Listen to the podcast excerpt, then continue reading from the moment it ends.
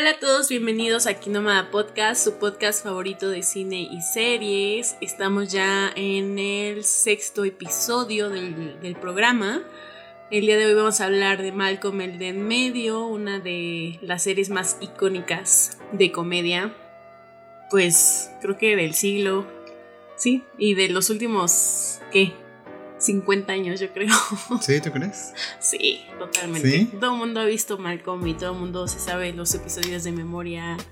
Y creo que es como una gran referencia de la cultura pop, Malcolm.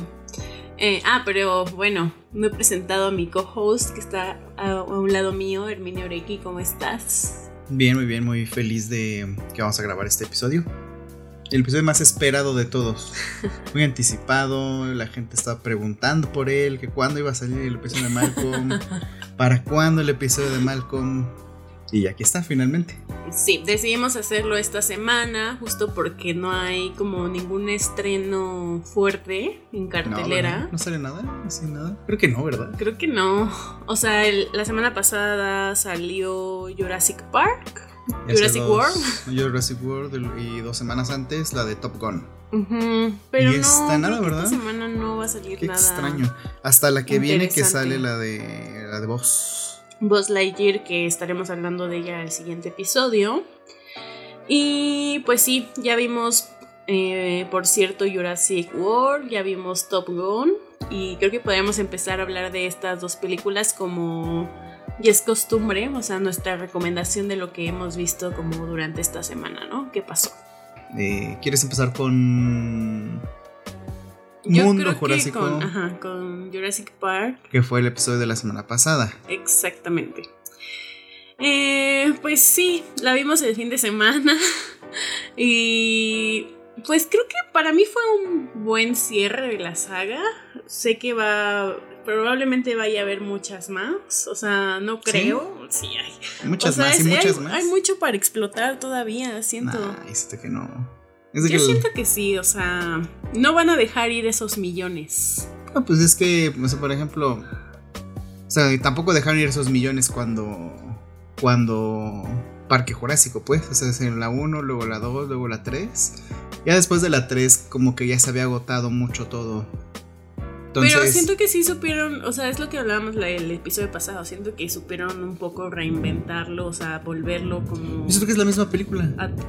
pues sí, pero está adaptada a este tiempo, ¿no?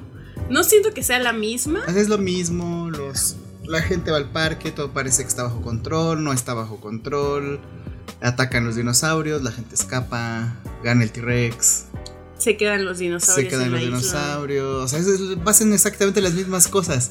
Solo Pero ya está adaptado como a este tiempo. Yo creo que es innecesario. Yo creo que la película original es, está muy. Y también como que toca como otros temas, como el tema del calentamiento global, que pues también lo hemos visto ya o sea, Lo mencionan, pero no diría que. En esta es importante. Es, es por ello que vemos a los anteriores protagonistas. Es como algo que sale en el guion, pero no diría que es importante. Pero pues bueno, sin ello no, no, habrían aparecido. Ay, ¿cómo se llaman los principales? Este, Ian Gray. Eli, o cómo se llama? Eli o Sally. ya habíamos hablado de esto y seguimos. Creo que es Eli. Bueno, el este, punto Ian es Malcolm. que. ¿No cómo se llama? Malcolm. Ian Malcolm es el. ¿Ian Malcolm? ¿Cómo se llama el que es Jeff Goldblum? Ian Malcolm. Creo que sí, sí. Y el otro, el, el, el el otro señor, ¿cómo se llamaba? No me acuerdo. Ethan, no, Ethan no, Ethan es el de. Ethan Hawke. Ah, Ethan Hunt es el de. A ver, voy a verlo. Voy a verlo en vivo. Pues yo he escuchado a mucha gente que odió esta tercera película. Pues es que la gente Pero la verdad es que. ¿Qué podías esperar después de la segunda película? que sí es como una tontería así. Pues esta me parece como a nivel. No, al nivel de la 2. Sí. No, está a nivel de la 1, yo creo. Y esta se me hace peor zona porque tiene muchos más personajes. O sea, tiene muchos personajes involucrados que no sirven de nada. O sea, pero tiene un buen es muy porque hay una parte donde vemos a literal a los siete personajes eh, escondiéndose del T-Rex. Y es como de, ¿por qué hay tantas personas en pantalla? Sí, o sea, ya, ni siquiera cabían. O sea, había muchos personajes secundarios. personajes de la segunda que vuelven a salir aquí y que ya dices, híjole. O sea, yo sí siento que es un Bueno, cosa es- innecesaria. Es una historia paralela, o sea, aparecen los personajes de la saga original y en algún punto se involucran con los nuevos de esta saga de Jurassic World, ¿no? Así es. Entonces ya llega un punto en el que todos se juntan y entonces ya ves como a mucha gente en el, en el mismo cuadro, ya ni siquiera les alcanza para, para tomarlos a todos, ¿no? O sea, como que tienen que ir uno por uno y que sepas que están todos en el mismo lugar porque es demasiado, Aparte demasiado. está editada feo. Bueno, el, el protagonista de la original Jurassic Park se llama Alan Grant. Alan Es Alan Grant, Ellie Sattler y el doctor Ian Malcolm. Ian los tres de la película original. De estos, pues la verdad, los nombres como que ni te los. Ni te los aprendes, pero es Owen, el que interpreta a Chris Pratt. Ujú. Bryce Dallas Howard interpreta a Claire. Y hay una niña ahí que ya no me acuerdo cómo se llama. Que es un clon. Que es un clon. No, o sea, es una cosa medio extraña. Pero es que eso, a, a eso aparece desde la Ajá, 2. sí, por eso digo como que desde la 2. O sea, esto es continuación de la 2, pues. Pero eh, mi punto es que. mm, bueno, vamos podemos decir de qué trata esta. Trata de. mm, ah, es que trata de muchas cosas. Es que es a lo que voy. Trata de muchas cosas, muchos personajes. Pero la película al mismo tiempo es increíblemente simple. Entonces, como que no sé, es muy, extraña la película. Eh, tiene muchos personajes, sí. Entonces, por un lado, la línea como que continúa eh, la historia de Mundo Jurásico. Es eh, Owen y Claire. Que están con esta niña, que adoptan a esta niña que es un clon. Y la estaban escondiendo, en pocas palabras, de la gente que la está buscando. Em, por otro lado, hay una. O sea que. Bueno, o sea, hay una invasión de langostas gigantes porque. Porque alguien lo programó. O sea, el, el problema creo de esta trilogía es que cada película se trata de una cosa absolutamente diferente. El, el enemigo es absolutamente distinto uno de otro. Y, y, no hay nada, o sea, no hay una cosa que conduzca realmente esta trilogía más allá de que salen los mismos personajes. Entonces, en esta película, el enemigo es básicamente un señor que se parece a Tim Cook, que es el CEO de Apple. Es muy parecido, entonces eh, es un como el jefe de un gran corporativo, entonces supongo que lo hicieron un poco a propósito. Eh, pero sí es este señor que está controlando a partir de estas plagas de langostas que las están modificando genéticamente para que sean más grandes y tengan que comprarle a él su alimento porque no se comen el alimento que produce su compañía. Entonces, eh, es, quiere tener como un monopolio de la comida mundial. Y para eso programa estas langostas gigantes. Entonces, este es el nuevo enemigo pero, de esta tercera película. No, porque él también lo vemos en la 2, ¿no? Según no yo. Acuerdo, ¿eh? Es que según yo, esa compañía. Pues sí, o sea, lo dicen ahí, la compañía es la que crea a la niña. Mm. Porque en la compañía trabajaba su mamá. Y su pero mamá este es la que la crea. Pero este conflicto es como Ajá, muy el tema aparte de, de, la comida ya es Ajá, otra cosa. Esto es como otra cosa, ¿no? Pero pues todo se da a partir como justo de la clonación, ¿no? Porque justo clonan estas langostas eh, de pues, una forma. Pues más bien las modifican genéticamente para que. Ajá, y las modifican para que nada más se coman lo que no pertenece a, ajá, a su a producto. Su, ajá. Pero pues, sí tiene que ver. Sí no, que no, ver no digo que no tenga que ver, pero sí digo que son cosas absolutamente distintas una de otra. O sea, por ejemplo, la primera no tiene nada que ver con esto. Sí, no. Y aparte. Aparte, yo no entiendo. Bueno, la segunda acaba como que da a entender que los dinosaurios ya están en la ciudad. Sí. Pero esta no se trata de que los dinosaurios estén en la ciudad, sino que de pronto ves al principio hay un montaje medio chafa de, de las noticias y cómo los dinosaurios están ahí como que haciendo, como que pasando enfrente de unos carros Uh -huh. y ya este, hay tráfico, ¿no? O sea, no, no, no entiendo exactamente cuál es el caos, eso, eso las sí consecuencias. Es muy cuestionable, o sea, porque vemos a los dinosaurios que están entre, pues sí, en la ciudad y como que la, el gobierno nunca hace nada, ¿no? Es, o, sea, como... o, sea, te dan a entender que la gente va a tener que aprender a vivir con los dinosaurios en Ajá, la ciudad. Pero ¿cómo? Cosa que claramente, o sea... Eh, ya sabemos que es ficción, pero si esto fuera en la vida real, obviamente el gobierno se encargaría de matarlos, de llevarlos a O habría algún alboroto en la calle, o la gente no saldría, o algo, pero no, nada más como que están ahí. Sí, eso sí es muy cuestionable. sí está muy, muy tonto. Sí está muy extraño. Pero bueno. Ajá, y no se centra para nada en eso. aunque o sea, sí vemos como varias secuencias donde los dinosaurios como interrumpen como en las actividades del ser humano y así, pero no es el, punto de la. O sea, son casi ardillas que te quitan tus cacahuates y ya, o sea, no, un poco más. Sí, totalmente. Eh, ¿Qué más? Eh, está toda esta parte de... Mm, bueno, es que hay muchas, es que se trata de tantas cosas. Una de las subtramas es que eh, Blue, el este Velociraptor que entrenó eh, Owen. Si es Owen, Owen. Si escuchan truenos o cosas raras es porque está lloviendo. Pero creo que es un buen ambiente para el podcast. Eh, bueno, Owen entrena a Blue desde la, desde la primera película. Luego también, no me acuerdo qué pasa en la segunda con Blue, pero según yo también sale. Y aquí en la tercera también sale. Sale que ya tiene una bueno, es que también, o sea, ah, se, se autorreproduce Blue, o sea, es como la Virgen María de los dinosaurios. Y tiene un dinosaurio. Y, se lo, y el dinosaurio lo raptan. Y lo raptan. Junto con la niña. Junto a la niña Porque la niña en teoría pues también nació sin un padre. Pues. Ajá. Entonces como que quieren investigar qué onda. Entonces también se llevan a Blue. Entonces una de las subtramas es que hay que rescatar a, a Blue. Bueno, al bebé de Blue. A Baby Blue. Y, bueno, esa es una de las tantas cosas que pasan, ¿no? Se roban a la niña, obviamente, porque pues no son capaces como de cuidarla por alguna razón que no entiendo. Pero se roban a la niña, se roban al Velociraptor y tienen que ir tras ella y en paralelo está sucediendo la otra historia, ¿no? De, de los personajes clásicos, vamos a decirles que es la primera vez que están juntos desde la primera película. O sea, aunque vuelve a salir eh, Ian Malcolm en la segunda y él protagoniza, en la tercera no sale, pero sale Alan Grant y Ellie. Pero protagoniza más Alan Grant.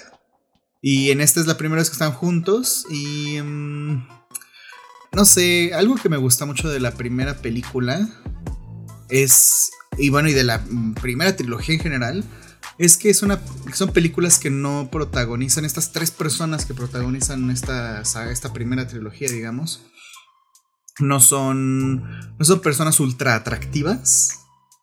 Y algo que también me gusta es que no hay romance, por lo menos en la primera película. en la primera película no hay un romance.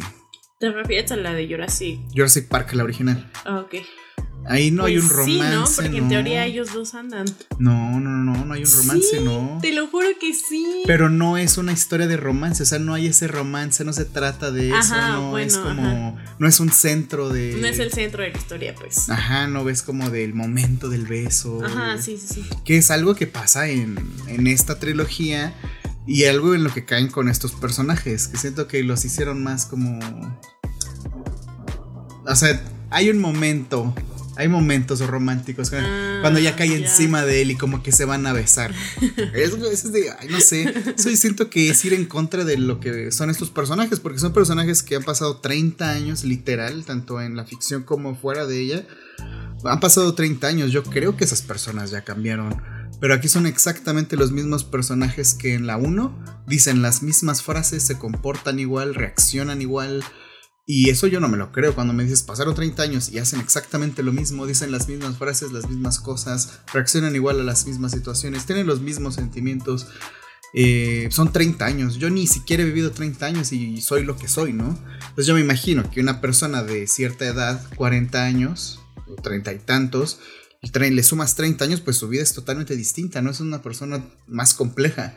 Pero aquí son personajes que son o sea, que están reducidos a eso, siento, a lo que ya eran en la primera película. Y como no hay tanto ingenio para hacer algo más con esos personajes y lo que se quiere es más como el valor nostálgico, pues no sé, es, hasta ridículo a veces. Por ejemplo, cuando se encuentran las dos trilogías, ¿no? Em, está este momento en el que Alan Grant y este Owen eh, pues hay un, hay un dinosaurio, este dinosaurio que es argentino, el, el gigantosaurus o giganotosaurus se llamaba, el que según el más, el carnívoro más letal de la... Ajá, más que el Ajá. Eh, pues bueno, eh, cuando aparece este dinosaurio, Alan Grant y Owen se quedan así detenidos, ¿no? Y dicen, don't move, no se muevan, que es la... Que ese es la, como el chiste de la primera película, ¿no? De que los tiranosaurios, según no, no te hacían nada si no te movías. Entonces por eso decía esa frase, ¿no? Don't move. Eh, y aquí la vuelven a decir, la dicen los dos al mismo tiempo. Y es absurdo, es absurdo porque dices, bueno, después de tantos años. Ay, también lo hacen en la Jurassic Park 3. También hace, hacen un chiste con esa, con esa frase. Eh, pero aquí dices, bueno, o sea, yo creo que este señor tan estudioso, 30 años, porque se deja en claro que él siguió haciendo excavaciones durante los últimos 30 años, eh, cómo es que, o sea, como que no, no, no evolucionó la teoría sobre cómo se comportan los dinosaurios, porque hasta se ve obsoleta. Es obvio que es ridículo que no te mueves y no te hacen nada, evidentemente lo hacen. Entonces, digo, no hay como un avance en esa línea, y aparte la dicen, y es para recordar la primera película, pero es... No es chistoso, aunque quiere ser chistoso. Y yo siento que cae más en el ridículo de pues de eso, de como quieres recordar la primera película, pues todo se mantiene igual. Y pues creo que en esta película todo va pasando igual en el mismo orden de sucesos. Pero en el medio hay muchas cosas que siento que no son necesarias, como por ejemplo en esta... En esta... Hay una parte en medio de la película que yo mencioné en algún momento, que era donde hay unos velociraptors persiguiendo a, a Owen, y lo en moto. Ah, en la ciudad.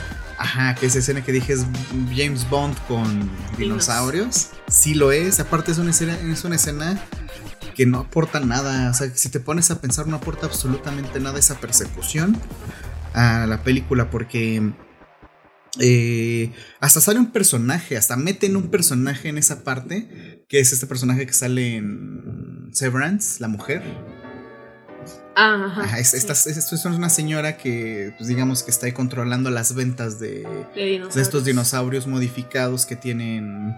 Que son súper letales, digamos. Entonces, este, este, personaje lo meten de pronto, hace un par de cosillas, pero lo que realmente provoca este personaje es que. corretean a Chris Pratt. O sea, lo único que detona ese personaje es esa escena de acción. Y si le quitaras esa escena, la película podría seguir igual. Pero eh, pues es un obstáculo al final de cuentas. O sea, ellos tienen que llegar a esta isla donde se encuentra. Sí, es una isla, ¿no?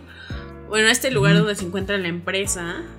Pues es que es básicamente el viaje del héroe, o sea, tienen que encontrar un obstáculo, no van a llegar a la isla. Pero tienen muchos. nada más porque sí. Pero esto es más como de videojuego, o sea, esto es más como de, de, un mal videojuego donde te encuentras así como, como tiene que pasar algo, como tiene que haber una escena de acción, pues ahí te mando dinosaurios para que los mates o que te deshagas de ellos.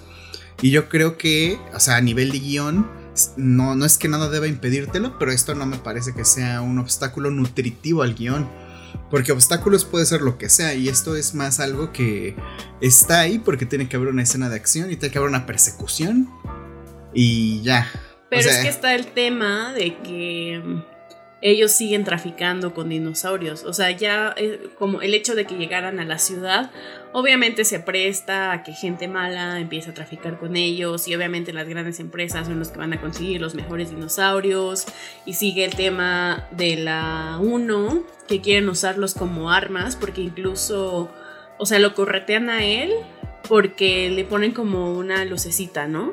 Sí, tienen como un apuntador láser. Exacto, y, ellos tienen que matar a cualquiera que hayan apuntado con el con el Que eso no se vuelve a ver en toda la película. Ese es mi punto. Eso no vuelve a salir en esa escena. Porque al final los mata. Ajá, por eso digo, ese es como el punto. O sea, ¿cuál es el punto de, esa escena con esos pues te da contexto, te da contexto de lo que está sucediendo. Que ya sabemos que está pasando desde. El, punto es ese que desde la primera vez que se quieren robar los dinosaurios. ajá, sí, pero ya después. Desde la primera. Se acaba Tú lo cuando llegan, cuando llegan a la ciudad. O sea, cuando llegan a la ciudad empieza como esta, este nuevo tráfico de dinosaurios, pues. O sea, esto se ve O sea, sí es como más, le da más contexto a lo que está ¿Sabes a mí cuál me parece que sí da mucho más contexto que eso? La escena donde entran como a una carnicería de dinosaurios.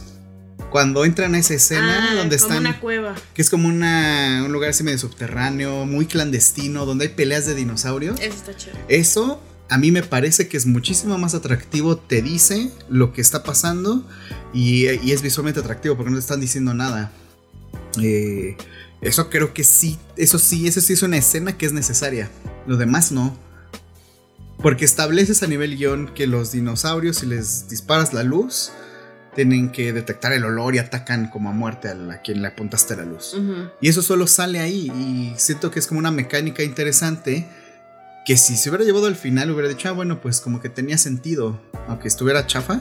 Pero siento que no, que solo va en propósito de esa escena, de esa persecución. O sea, que hubieran aparecido después también, ¿no? Ajá, o bueno, mi idea es Pues que no hubieran aparecido en sí absoluto. Les da, sí les da como más carnita a lo que está sucediendo, o sea, lo que es esta empresa y lo que representa. O sea, porque no nada más es el tráfico, también es el hecho de que quiere controlar justo este sistema alimenticio en, en todo, en, todo, el, pu- en todo el mundo. Eh, el hecho de que sigue creando, sigue, sigue clonando dinosaurios y, y quieren también, o sea, buscan a la niña porque quieren eh, saber cómo fue que la creó su mamá, ¿no? Y cómo también Blue fue creada a partir de nada, o sea, o sea que no hubo una concepción, pues.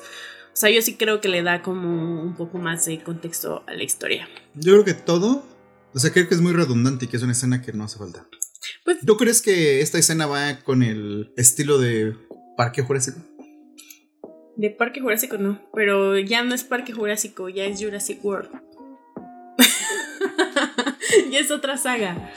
¿Y por qué salen los mismos personajes que en la primera? Pues porque tienen que vender. Exactamente, yo creo que sí vende y vende ese tipo de cosas, que las Bueno, escenas el- de acción mira, con motos. Yo no esperaba mucho de la película después de la 2. O sea, de verdad yo llegaba, yo llegué así como de, "Mm, pues a ver, a ver qué pasa.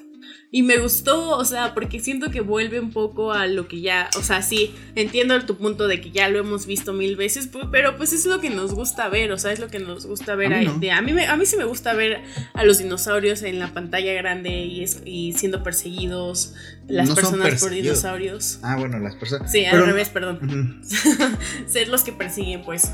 Eh, o sea, siento que. O sea, a mí me sigue emocionando, ¿sabes?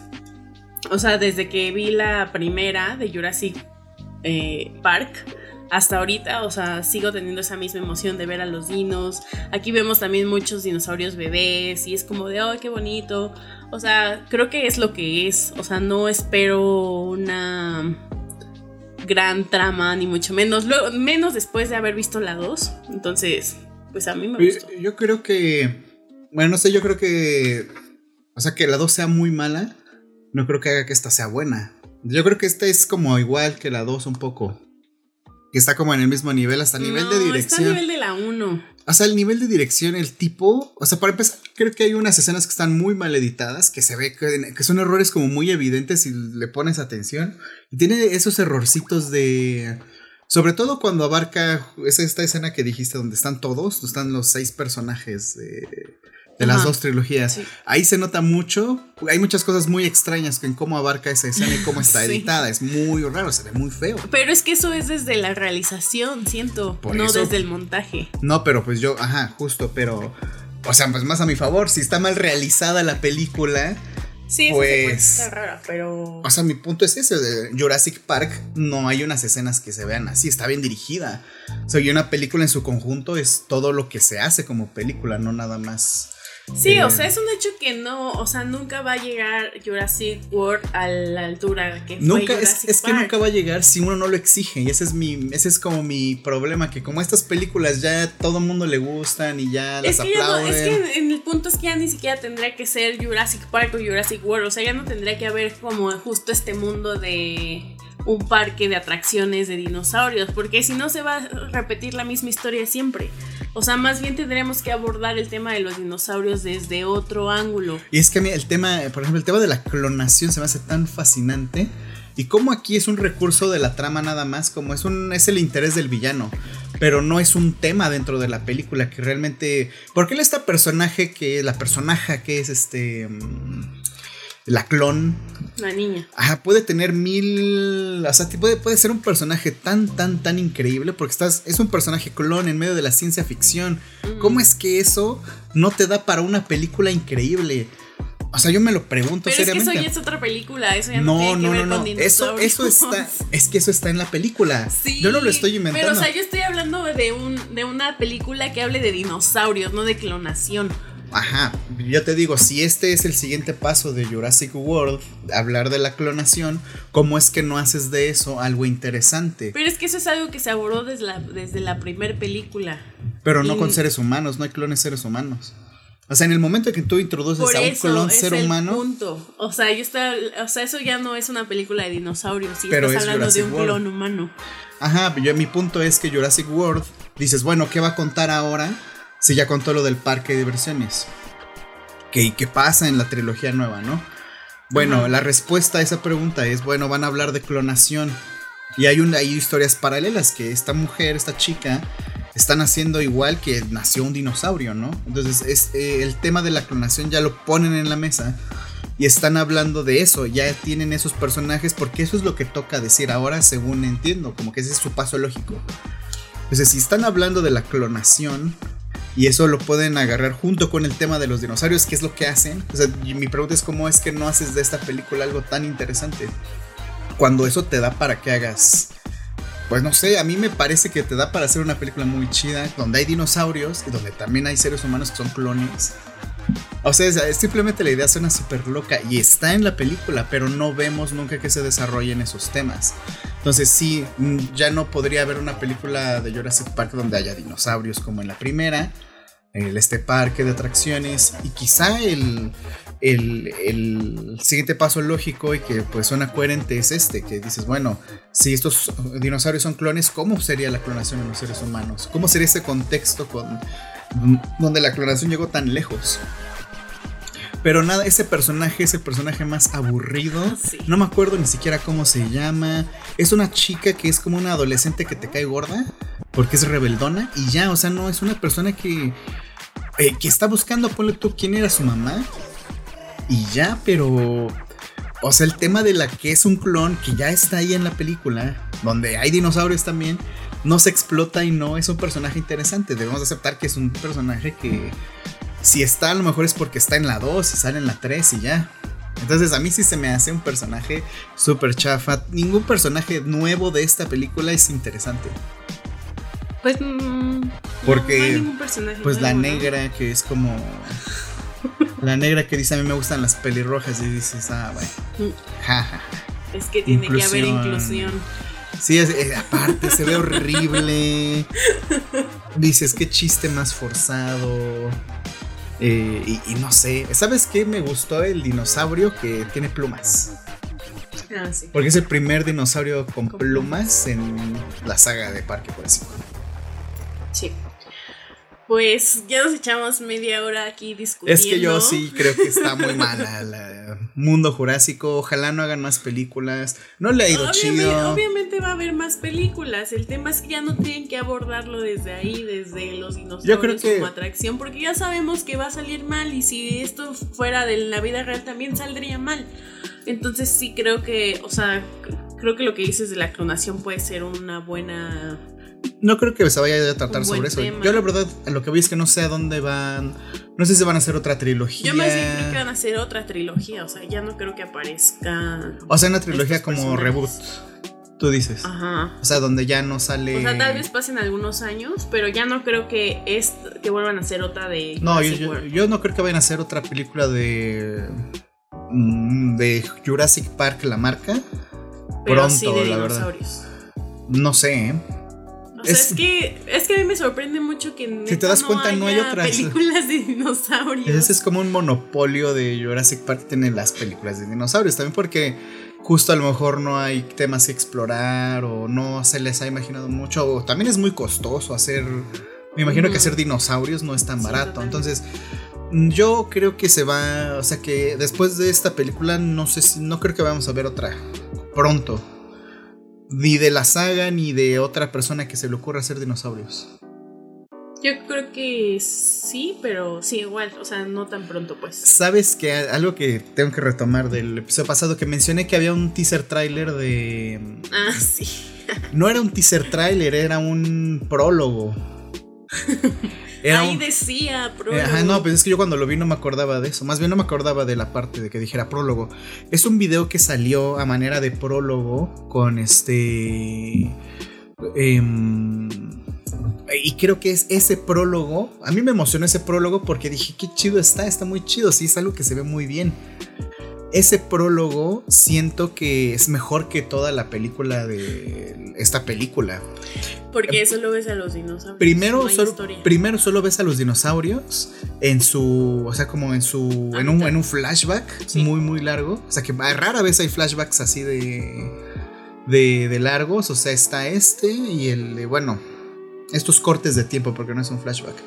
Este, este corte de tiempo Está este y el de Odisea del Espacio, me acuerdo. No sé dónde hay uno donde se saltan, salten tantos miles de años.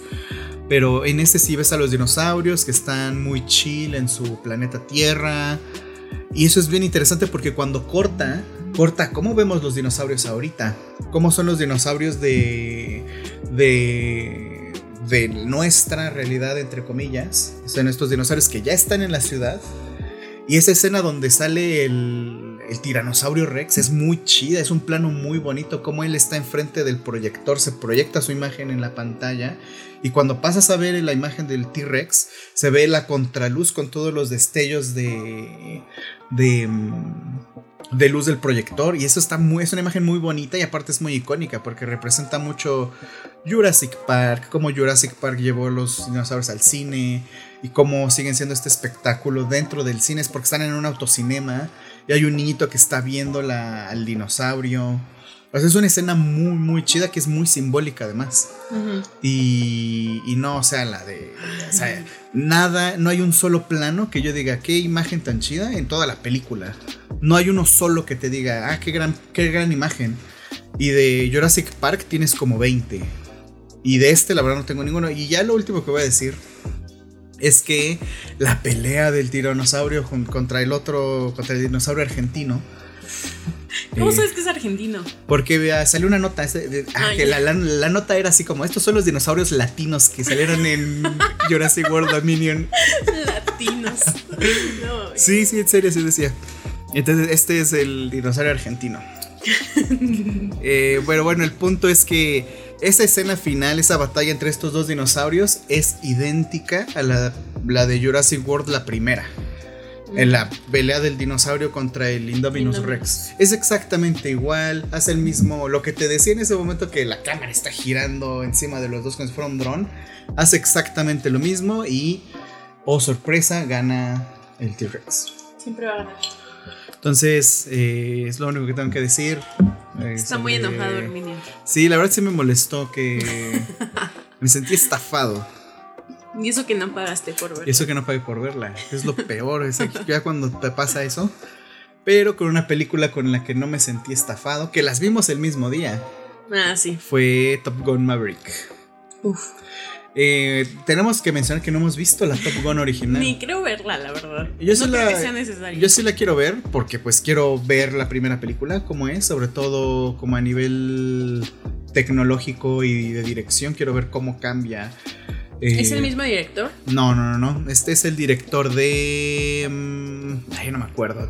Hizo una cosa que no recuerdo qué es, que dije, ah, esta película está medio, medio chafa. Esta, que, esta última, dices. Es Joseph Kosinski. Ah, él hizo Tron y, hizo la de Oblivion también con Tom Cruise. Y Oblivion yo nunca la vi, pero sí escuché que estuvo muy chafa. No planeo. Vas a ver su gráfica en Letterboxd. O sea, o sea, ya como que para que una película esté así en Letterboxd. Eh, entonces no sé. Pero eh, es una gran película. Top Gun es una. O sea, yo la verdad no sabía. Ay, no sé. Voy a cerrar la ventana porque está. Ya está, ya está sonando más la tormenta. Yo llegué y no sabía qué esperar de ella. Claramente no había visto la 1, pero escuché que no tenías que haberla visto. Entonces dije, bueno, a ver. A ver yo, vamos a yo, ver. yo soy partidario de la idea de que si una. Si una secuela es buena. O sea, una buena secuela, un guion de una buena secuela es que la entiendes como película y Sin funciona como nada. sin haber visto nada alrededor. Porque Sí. una película, la que sea, tiene que funcionar por sí sola. Eh, obviamente tú no entiendes las particularidades porque tienes que entender, tienes que saber qué idioma se habla aunque tú no lo conozcas. Aunque tú no hayas visto Star Wars la original, si tú ves The Force Awakens, que es la 7, eh, tienes que, tú vas a entender la película y funciona. Y, tiene que funcionar, cada película de cualquier saga tiene que funcionar por sí sola. Siento que ese es el trabajo de un guion, que la película sea una película en forma. Entonces si no conoces particularidades como de, ah, este personaje es el que salió en la otra y son súper amigos. No, yo creo que una buena película lo logra plantear bien.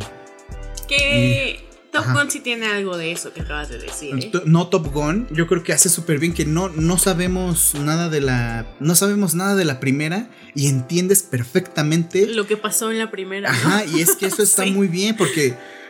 Sí, tú no entiendes a lo mejor el guiño del personaje o a lo mejor no entiendes tanto el apego porque no viste la película, pero aún así ese, esa sensación de miedo, de apego que tiene él hacia el compañero que murió, lo entiendes perfectamente, aunque no hayas visto la primera. Y no es solo, no es solo diálogo de exposición, realmente ves que él no se siente bien, ves cómo se lleva con el hijo.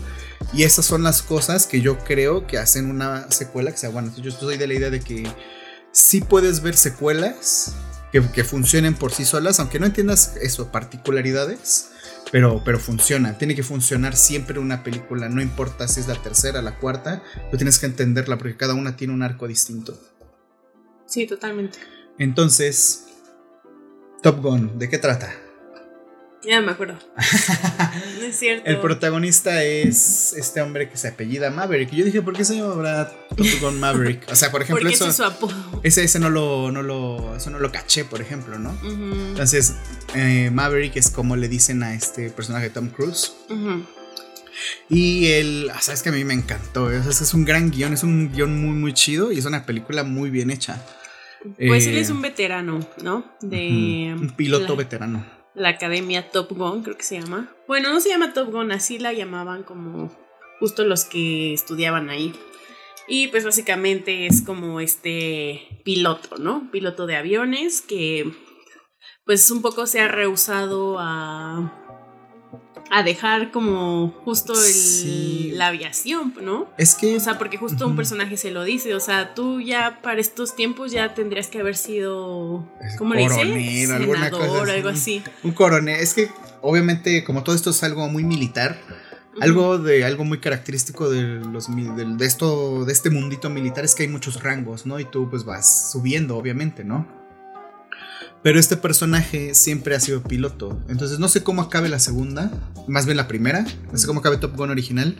Pero pues que tiene 30 años la película. Yo O sea, tiene un buen Top Gun la original. Entonces, yo, yo sí me preguntaba, dije, bueno, ¿de qué se trata esta película con este personaje? No sé en qué acabó, pero cómo empieza la película y te das cuenta de quién es.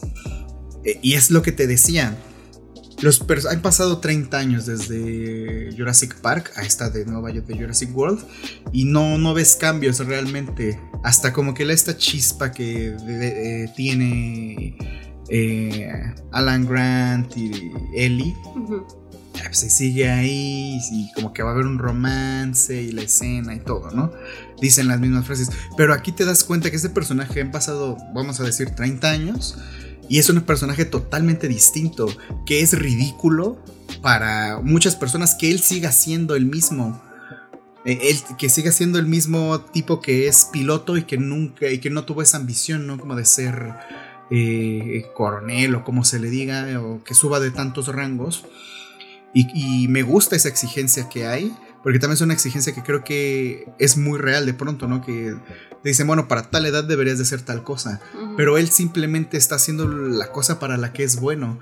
Pero dentro de la ficción te das cuenta que hay algo que no, o sea, que es ridículo para unas personas, ¿no? Le dicen, ¿cómo es posible que tú sigues haciendo lo mismo que en la película anterior, ¿no? Sí. Eh, Y aquí es defender esa parte de que él es bueno en lo que hace y de que él siempre va a ser muy bueno. Y cuando llega ya esta película, él ya es una leyenda para los... Para, para, la nueva generación, que de eso se trata, ¿no? Ajá, sí, pues justo él lo que le dicen fue, sabes que ya hasta aquí llegaste, ya tienes que retirarte, ya, ya no puedes seguir piloteando aviones, tienes quién sabe cuántos años, más de 50, no, 60 años. Y y ya le dicen, pero lo que puedes hacer. Te, vamos a mandar a la academia Top Gun. Ajá, de vuelta. Y entonces hay esta serie de alumnos de excelencia que tienes que formar para una misión súper ultra secreta y especial que tiene como muchas características muy difíciles que eso es algo que también me gustó o sea que entiendes como la lógica del, de los pilotos, ¿sabes? O sea, que, todo lo que tienen que hacer, o como, sus restricciones de cuánto tienen que volar. Sí, o sea, es que es muy visual esa qué parte. Qué tan rápido, ajá. Ajá, o, sea, la misión, la misión que es como compleja de alguna forma, o sea, yo creo que esa, o sea, yo creo que es lo chido de la película, que está muy bien abordado, que esa, esa misión que tienen que cumplir estos pilotos, eh, la entiendes, o sea, entiendes las generalidades de qué tienen que hacer, que tienen que volar por debajo porque si vuelan por arriba les dan un misil y tienen que subir y tirar la bomba, que caiga en medio y que después... ¿Qué tan rápido, en cuántos minutos? O sea, eso lo entiendes perfectamente. y eso, creo que eso es complicado de lograr con imágenes, o sea, hacer eso, o sea, simplemente... Eh, imagínense, no lo hagan o si quieren háganlo. Imagínense cómo, cómo, cómo abordarías visualmente que alguien cambie una llanta dónde pones la cámara, desde dónde empieza la acción, cómo le haces para que entiendas que tiene que cambiar la llanta. Es una cosa bien complicada. Ahora imagínate cómo abordar visualmente esto. Está muy complicado. Eso sí es algo muy cabrón. Sí. Ah, pero él llega y uno de los alumnos estos que... Ah, son ocho alumnos creo y él tiene que escoger cuatro o algo así. O sea, tienes que escoger como a la mitad. Él los va a entrenar y uno de ellos es el hijo de uno de sus compañeros de la academia que murió en una misión con él. O sea, básicamente era su copiloto y su mejor amigo. Y pues muere en esta misión y pues él está como, pues sí, en este dilema, está conflictuado. Y el, el, chavo sabe obviamente quién es este, esta persona y pues empieza a ver como este conflicto, ¿no? Él no quiere que, que él vaya a la misión porque obviamente es una misión donde cualquiera puede morir y él siente como que le debe esto a, su amigo, o sea, que su hijo no vaya. Sí, como que lo quiere cuidar, ¿no? De lo que le pasó a, su papá. Y pues sí empieza como este conflicto, ¿no? Pero... de principio, él, no sabía que iba a dar clases. O sea, él, creyó que iba a pilotar. Ah, sí. Ajá, loco. Y ya se llega y le saca de onda cómo es que voy a ser maestro, ¿no? O sea, profesor, en pocas palabras. Y sí le sorprende mucho que tiene que ser profesor. Y de principio no quiere, ¿no? Que es como una etapa súper básica del guion, ¿no? De cómo lo convenzo de que haga esto al personaje. Este personaje no quiere, dice, no, no quiero hacer este, este tipo de cosas. Como que está totalmente negado a dar clases. Porque él va un poco con la expectativa de, ah, pues voy a pilotar y voy a ser chingón aquí también, ¿no? Pero no, él va a dar clases. Entonces tiene este primer contacto con, con los alumnos, ¿no? dentro de un bar, un barcito, es un bar, o sea que esa escena está chida. Y llega al bar y quiere como... O sea, como que está ahí queriendo, no queriendo, y de, pronto llega este grupo de... De alumnos. Donde se encuentra también él a esta chica... Mm, ¿Cómo se llama? Eh, la actriz. Ay, no sé, Jennifer Connelly. Jennifer Connelly. Súper hermosa, preciosa. Que esa historia no me gusta, la verdad. Es como de. Pudo no haber pasado. Ajá, está. o sea, eso sí es como de. Yo creo que. El interés amoroso, que. Que algo, yo, yo, yo, sí siento que, y por eso quiero ver la primera película, quiero ver qué más hay en ese... Ah, y es que aparte, según, es que leí un post así súper feminista, su interés amoroso de él en la anterior no era ella, era otra. Pero como esta señora envejeció, como también, como no lo hizo tanto Tom Cruise. Ah, sí se ve. Bueno, él se ve bien, pero sí se ve. Pero sabes a la señora y la señora no ya nada que ver con lo que era. Ah, sí, creo que sí vi la imagen. Creo que vi una imagen. En la primera película, y pues obviamente dijeron, no, pues cómo vamos a poner este interés amoroso para Tom Cruise, ¿no? Hay que ponerle a una más guapa que Jennifer, Jennifer con el Jennifer, Jennifer Connelly Connelly. también es de su edad, creo. O sea, ella ¿De también. quién? ¿De Tom Cruise? Ajá. Sí, ella también ya está grande. Y sí, o sea, está este tema de que. No se nota, ¿eh? No, se pues, nota. para- de, de ninguno de los dos. O sea, Tom Cruise sigue haciendo Bueno, sus, sí, sí, sí. sus acrobacias sin stones y así. Y, pero sí, o sea, creo que era súper innecesaria esa historia. Yo creo que sí da un poco, o sea, yo sí quisiera ver un poco el- cómo es esa relación en la primera, porque ya sale en la primera película, pero no, este, sí quisiera Sí, saber no cómo... entiendo, era su amante o qué pedo. Ajá, eran o sea, las dos. Ajá, quiero saber cómo era la relación de ellos dos, cómo es que se conocían. Y así, porque creo que al final sí aporta mucho el personaje, porque el personaje de principio sí parece ser un poco más, un poco más egoísta. Y como que dice, no, pues yo solo y solo hago todo, ¿no? Y al final logra tener esta buena relación con ella, con la hija. Y, o sea, creo que sí hay un, sí, hay una cosa que complementa al personaje, por lo menos. No creo que, no creo que sea tan gratuito. Es un poco cursi a veces, pero hay cosas que están bien. Por ejemplo, esta parte de, de, de cómo el primero quiere llegar como a ligársela, ¿no? O sea, Ajá. que medio se la quiere ligar y. mm, Y. Y como que crees que ahí va a empezar como todas las etapas de la conquista, ¿no? Pero no, ella de principio sí tiene una actitud mucho más firme. Y de hecho hay una regla en el bar, dice si le faltas el respeto a la... A una la- mujer. A la, a la chica que está ahí, que es como que diremos la bartender, eh, te toca invitarle un trago a todo mundo, ¿no? Y sí lo hace un par de veces. No le falta. Bueno. Bueno, creo que ahí hay un tema, pero yo no diría que le falta el respeto, pero sí hace algo que, no, que es un poco pasarse de la raya, ¿no? Que le dice, ah, te ves muy bien, qué atractiva eres. Mm. Y que es ahí cuando como que ella dice, bueno, va a tocar la campanita y toca la campanita. Eh, mm, y así y demás, ¿no? Creo que ese, ese tipo de detalles están, están bien porque sí te, sí te hace ver el contraste de cómo ha cambiado todo en 30 años, por ejemplo, ¿no? Ah, sí, o sea, pues también está el tema de que creo que en la primera película pues no había mujeres en la academia. Y en claro. esta sí vemos a dos chicas. Que vemos más el desarrollo de una, que no entiendo por qué la otra nunca salió. Es que hay unos alumnos que están como de fondo, que como que nada más están como para rellenar el cuadro. Sí, Ujú. pero sí vemos como. Pero que por lógica, también por lógica, me imagino que no hay tantas mujeres, ¿no? O sea, si Sí. tú vas, me imagino que no hay tantas. Eh, entonces sí me, me, sí me gusta, por ejemplo, ese tipo de cosas. Y como sí hacen... Y, y no es a la fuerza como el este chiste de la de Dominion, que dice, ah, sí, me gustan las pelirrojas también. Ujú. O sea, como que es como de, ah, bueno. Sino aquí, aquí tiene mucho sentido porque es un poco cuestionar la misma figura del protagonista de, de, de Tom Cruise, ¿no? Que es este hombre de acción, eh, que siempre lo ves en todas las películas como siendo el más chingón o siendo Ethan Hunt en, en Misión Imposible. O hace poquito es esta de Jack Reacher, que también es un hombre. Es este hombre de acción, ¿no? Pero aquí es un poco verlo decadente, ¿no? Que, que tiene que dar clases a unos chamacos y, y que tiene este tipo de cosas, ¿no? Que sigue diciendo a lo mejor cosas que decía en su juventud, pero ahora no está bien decirlas, o ahora tiene una consecuencia que digas este tipo de comentarios, ¿no? Y eso a mí me parece muy valioso, contrastándolo con Jurassic Park, con cómo, decía yo de, de que estos personajes no cambian y siguen diciendo lo mismo y pues ya se escucha ridículo. Entonces aquí hay un cambio, aquí hay un cambio y que cuestiona incluso la identidad del personaje. Y eso está muy bueno. Y ya, es ahí donde se encuentra con los cadetes y, la, y las cadetes. Y, y ve cómo están interactuando, pero ellos no saben quién es él, o sea, no, no de vista. Sí, En por- el bar.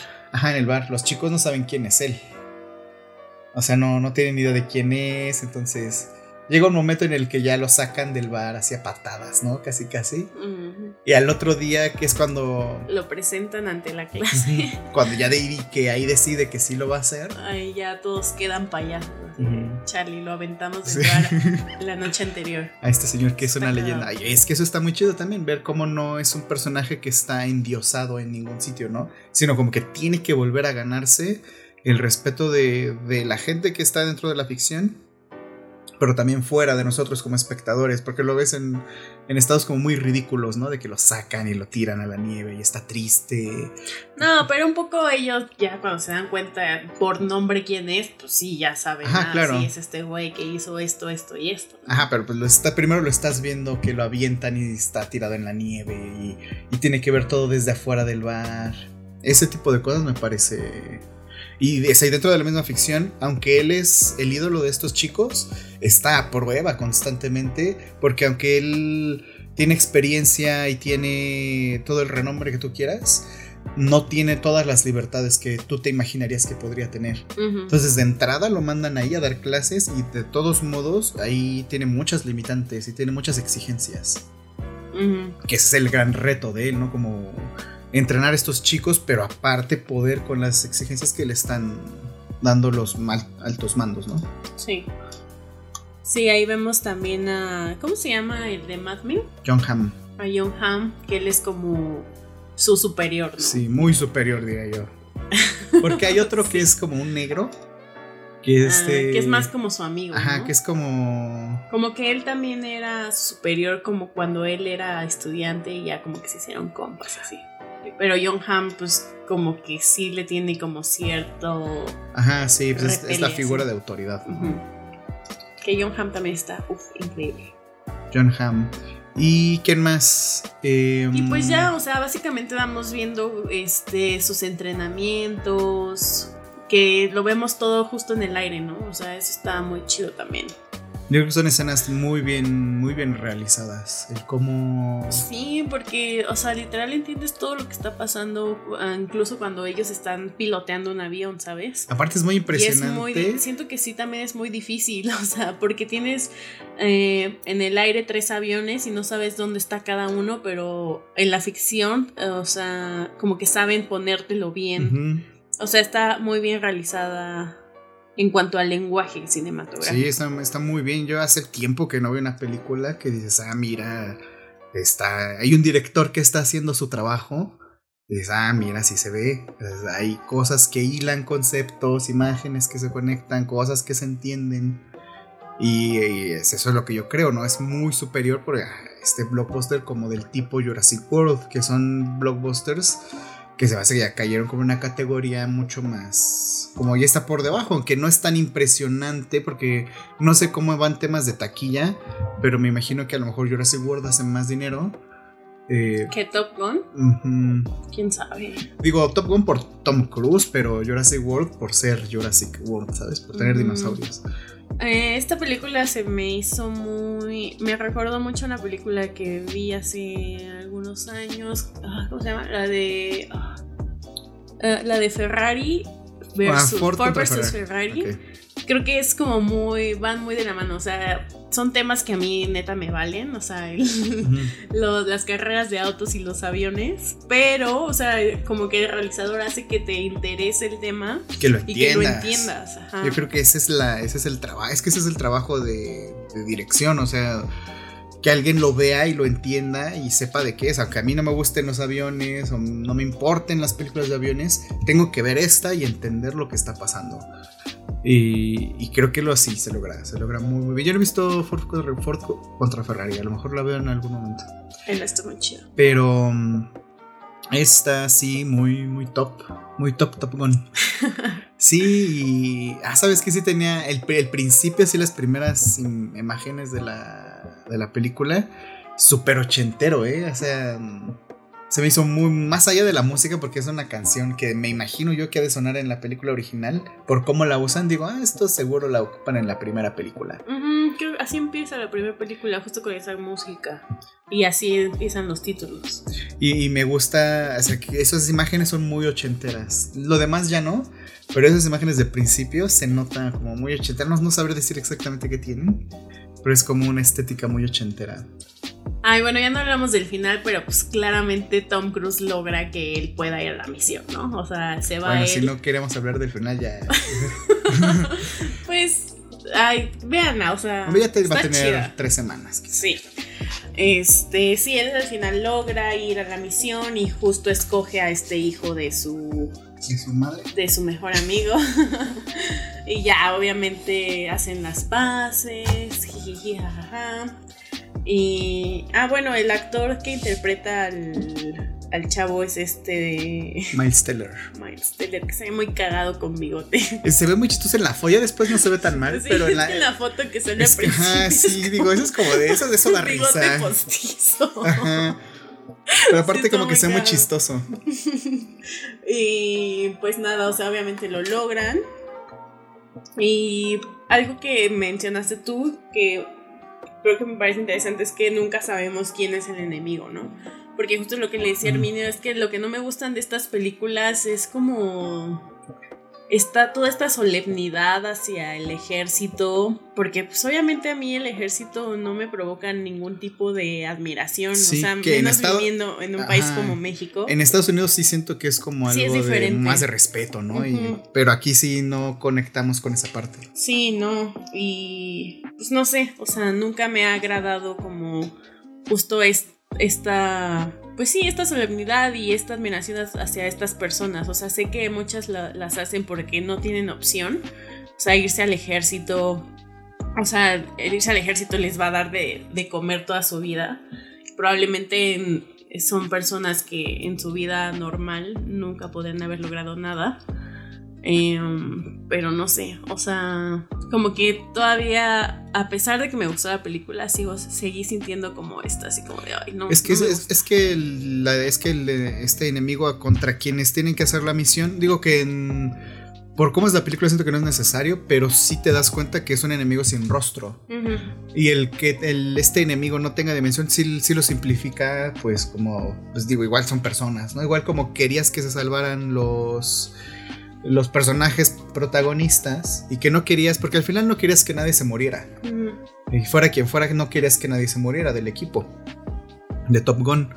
Pero eh, del otro lado, creo que también son muy interesantes las historias que te muestran que del otro lado hay alguien, que hay alguien con cara, con rostro, y que también pues tiene que sobrevivir, ¿no? A lo mejor si hubieran metido eso, la película habría sido otra cosa. Pero yo sí creo que es porque a lo mejor sí es un poquito más nacionalista. Sí. eh, pero pues no Esa sé. es la palabra, nacionalista, sí, no, Ajá. esa parte todavía, ni creo que logre conectar nunca con algo así. Ni aquí en México, ni en Estados Unidos, ni en ningún lugar. pues. Que, ajá. Ajá. No, no, no. Iba a decir otra cosa de Jurassic World, pero Ay, no, ya. ya basta. Es que Jurassic ya World también me parece muy nacionalista, ¿sabes? Pero Porque es como todo enaltecer todo lo, lo tecnológicamente grandioso que puede ser Estados Unidos. Hasta estos Ay, bueno, temas eso- de eso tienen todas las películas y estadounidenses. y- O sea, son crecer. contadas las películas que no son así. Yo creo que hay mucho cine que no es nacionalista. Es que el nacionalismo, o sea, el ser tan patriota, sí se me hace como. Como, como algo, como si es un poquito aberrante, pero me gusta, por ejemplo, cómo lo puedes cuestionar con eh, como lo que hablamos en el primer episodio de Red Rocket. Ajá, ándale. Eh, sí. Pero ese pueden ir a escuchar ese episodio si no lo han escuchado. Y algo que no es nacionalista o no me lo parece tanto, que es muy interesante, es nuestro tema principal de hoy. que llevamos una hora hablando, ya. Es porque- que yo sí tenía muchas cosas que decir en, de Jurassic World Ya y, escuchamos, de, ya escuchamos. y de Top Gun, ¿eh? O sea, gran, como gran, gran momento para hablar de esas dos películas juntas. Bueno, estas fueron nuestras recomendaciones y no tanto de la semana. Vayan a ver Top Gun, si todavía sigue en cartelera. Yo me imagino que sí. Top Gun, sí, yo creo que ya va de salida. Porque no es como tan... Sí, no. O sea, los que querían verla ya fueron a verla. Eh, pero si sigue ahí, pues vayan. Y ahora sí, vamos con nuestro tema principal. Chan, chan, chan, que es Malcolm el de en medio. Así es. Que pues sí, como les decíamos, pues no había como mucho que contar sobre los estrenos en cartelera esta semana, entonces pues decidimos hablar de esta icónica serie que los dos amamos mucho, que ya vimos dos veces, ¿no? En estas últimas semanas. Sí. Y sí, o sea, desde que se... Siempre que llega a una nueva plataforma, yo la vuelvo a ver así como de, a ver, hay que echarme, hay que echársela toda. Y obviamente la veía, creo que todos los que nacimos en los noventas conocimos Malcolm por Canal 5, ¿no? O sea, a menos que tuvieras cable, porque salía por Fox. este, la conociste antes, porque a Canal 5 me parece que llegó mucho después de, de estrenar en Estados Unidos, ¿no? O sea, llegó ya desfasada, ya iban como quién sabe en qué temporada. Y pues sí, yo la conocí en Malcolm, en Malcolm, en el Canal 5. Y pues en una serie como que, que como que mis papás nunca me dejaron ver así del todo, ajá, porque mi mamá decía, ¿eso qué? ¿Por qué esa señora grita tanto? Como que de pronto, ajá. ajá, pues sí, o sea, sí tiene cosas, o sea, es que yo la veía que a los 11, yo creo. A los 11 años. y bueno, lo que iba a decir es que de pronto sí hay cosas como que los papás no dejaban ver, pero que no tienen nada de raro, ¿no? Bueno, nada de, de, O sea, que lo ves ahorita y dices, ay. o sea, siento que ahorita pueden ver cosas realmente turbias, ¿no? sí. Em, pero por ejemplo, a mí no me dejaban ver El Chavo del Ocho. ¿A poco? Es, que es que a mi papá no le gustaba. Entonces no y hasta la fecha no le gusta. No, no, no le gusta. Entonces cuando llegué a ver Chavo del 8 era como de que él no estaba o... Órale. Entonces no, no solían, no era algo como que estuviéramos en familia viendo el Chavo del 8. Ya. Sino que, o sea, sí me, se me hace cagado y todo, ¿no? Tampoco es como que añorara ver el Chavo del 8, pero era algo que no... Yo sí la veía y mis papás la veían. Es muy extraño. ¿Sabes a qué mucha gente no le dejaban ver? Los Simpson. Ajá. Así que de no, no te dejo ver. Eso sí se me hace como muy raro. Pues es que siento que como niño no creo que entiendas tanto tampoco. A mí se me hacían muy, muy divertidos los ¿Sí? Simpsons. Sí, eh, porque yo sí veía los Simpsons. A mi papá siempre le han gustado. Ok. los, un día vamos a hacer el episodio de los Simpsons. Pero sí, también vi eh, Malcolm en el Canal 5. Digo, ahorita ya los niños ven cualquier cosa en el celular, ¿no? ya es como más cuestionable aún. Son este mamá, esa señora de olla. ¿Quién sabe qué tantas cosas ven en el, generaciones de ahora? En su aparato ese. sí soy, sí soy. Yo si tengo hijos no lo voy a dejar tener celular hasta los hasta los que no sé, hasta los, hasta los hasta la primaria. Nah, yo te voy en la primaria. ¿Sí? No, yo sí, yo hasta que mayores de edad. Ay, no manches. Sí, ya, sí. Te, van a odiar. Ni modo. Bueno, el no serán los primeros hijos en odiar a sus padres. sí, el punto es que yo sí, o sea, como que la veía así como a escondidas luego. ¿Malcolm? Ajá. Ah, ok. Porque, o sea, no es como que me dijeran, no la veas, pero sí, sí me veían feo cuando la ¿Había algo que te dijeran que no vieras? Así que esto no lo puedes ver. No, ¿eh? A mí no me dejaban ver Ren y Stimpy tampoco. ¿Qué es eso? ¿No te acuerdas de Ren y Stimpy? No. es donde sale ese gato feo y el perro chihuahua. Me suena, pero. Mira, ahorita, te lo enseño. Ahorita que los veas, que son medio. medio asquerosos. Mira, estos. Ah, sí, sí sé quiénes son. ¿Sí te acuerdas? Creo que nunca los vi. A mí no me dejaban ver Ren y Stimpy. Bueno, Pero, ¿por qué? ¿Qué hacían? Pues es que había así cosas como estas, así como muy asquerosas. Ah, eso también hay como en Bob Esponja, es como. No, pero esta era como una serie así más así de pedos, de, de granos así explotando. Qué asco. Como bueno, ese tipo de cosas. Ya la verdad no me acuerdo ni de qué trataba, porque pues creo que nunca la vi realmente. Porque no me dejaban verla. Ya, no, o sea, a mí nunca me prohibieron nada, pero yo siempre veía como cosas así escondidas. Ah. ¿Te, acuerdas del primer episodio de Malcolm que viste? Así que digas. Ah". No, no manches. O sea, no, yo tenía. Eso fue hace qué? 15 años que empecé a verla. O sea, era muy chiquita. Tienes como 8 o 9. Como 10. Y sí, o sea, creo que es un clásico para los que crecimos con Canal 5. O sea, he, visto los episodios como muchísimas veces. Justo ahorita, bueno, al rato, en unos minutos, vamos a hablar de nuestro top, pero sí me costó mucho trabajo hacer un top, o sea, porque sí hay Son muchos 151 capítulos, que me encantan. Sí, o sea, al final escogí como cuatro por temporada. Que justo Hermine me decía que sus temporadas favoritas son las... Las primeras tres. Las primeras. Y creo que yo saqué más favoritos de la temporada 5. Pero en sí todas me gustan. O sea. Sí. Yo creo que sí hay un momento en el que la serie como que sí declive, hay un declive un poquito se nota. Porque al principio es muy fresca y los personajes pues, son niños y van creciendo. De pronto ya así se estanca un poco, siento, y ya siento que ya bajó un poco la calidad en los últimos episodios sobre todo, pero nunca deja de ser una gran serie, o sea, nunca nunca es una mala serie, pues. No, y sigue sin, o sea, sigue siendo una gran serie y sigue siendo súper vigente, o sea, no ha envejecido mal, creo. Y bueno, básicamente la serie comenzó a transmitirse el 9 de enero del 2000 y finaliza el 14 de mayo del 2006, luego de siete temporadas y 651 episodios. O sea, ya tiene, ya va a cumplir casi 20 años, ¿no? No, pues ya, o sea, de que, de que salió, de que salió el primer episodio, pues ya más de 20 años. Ajá. Entonces, ¿hasta qué? Pero de que terminó, pues igual ya va a cumplir 20 años. No, pues hasta 2026. Tiene. Ah, sí. 16 años. 16 años. Y, mm, y sí, ya es un ratito, ¿no? Pero pues creo que fue un super éxito. O sea, estaba leyendo, es que me, me echó así un video de curiosidades de Mal. estaba muy cagado.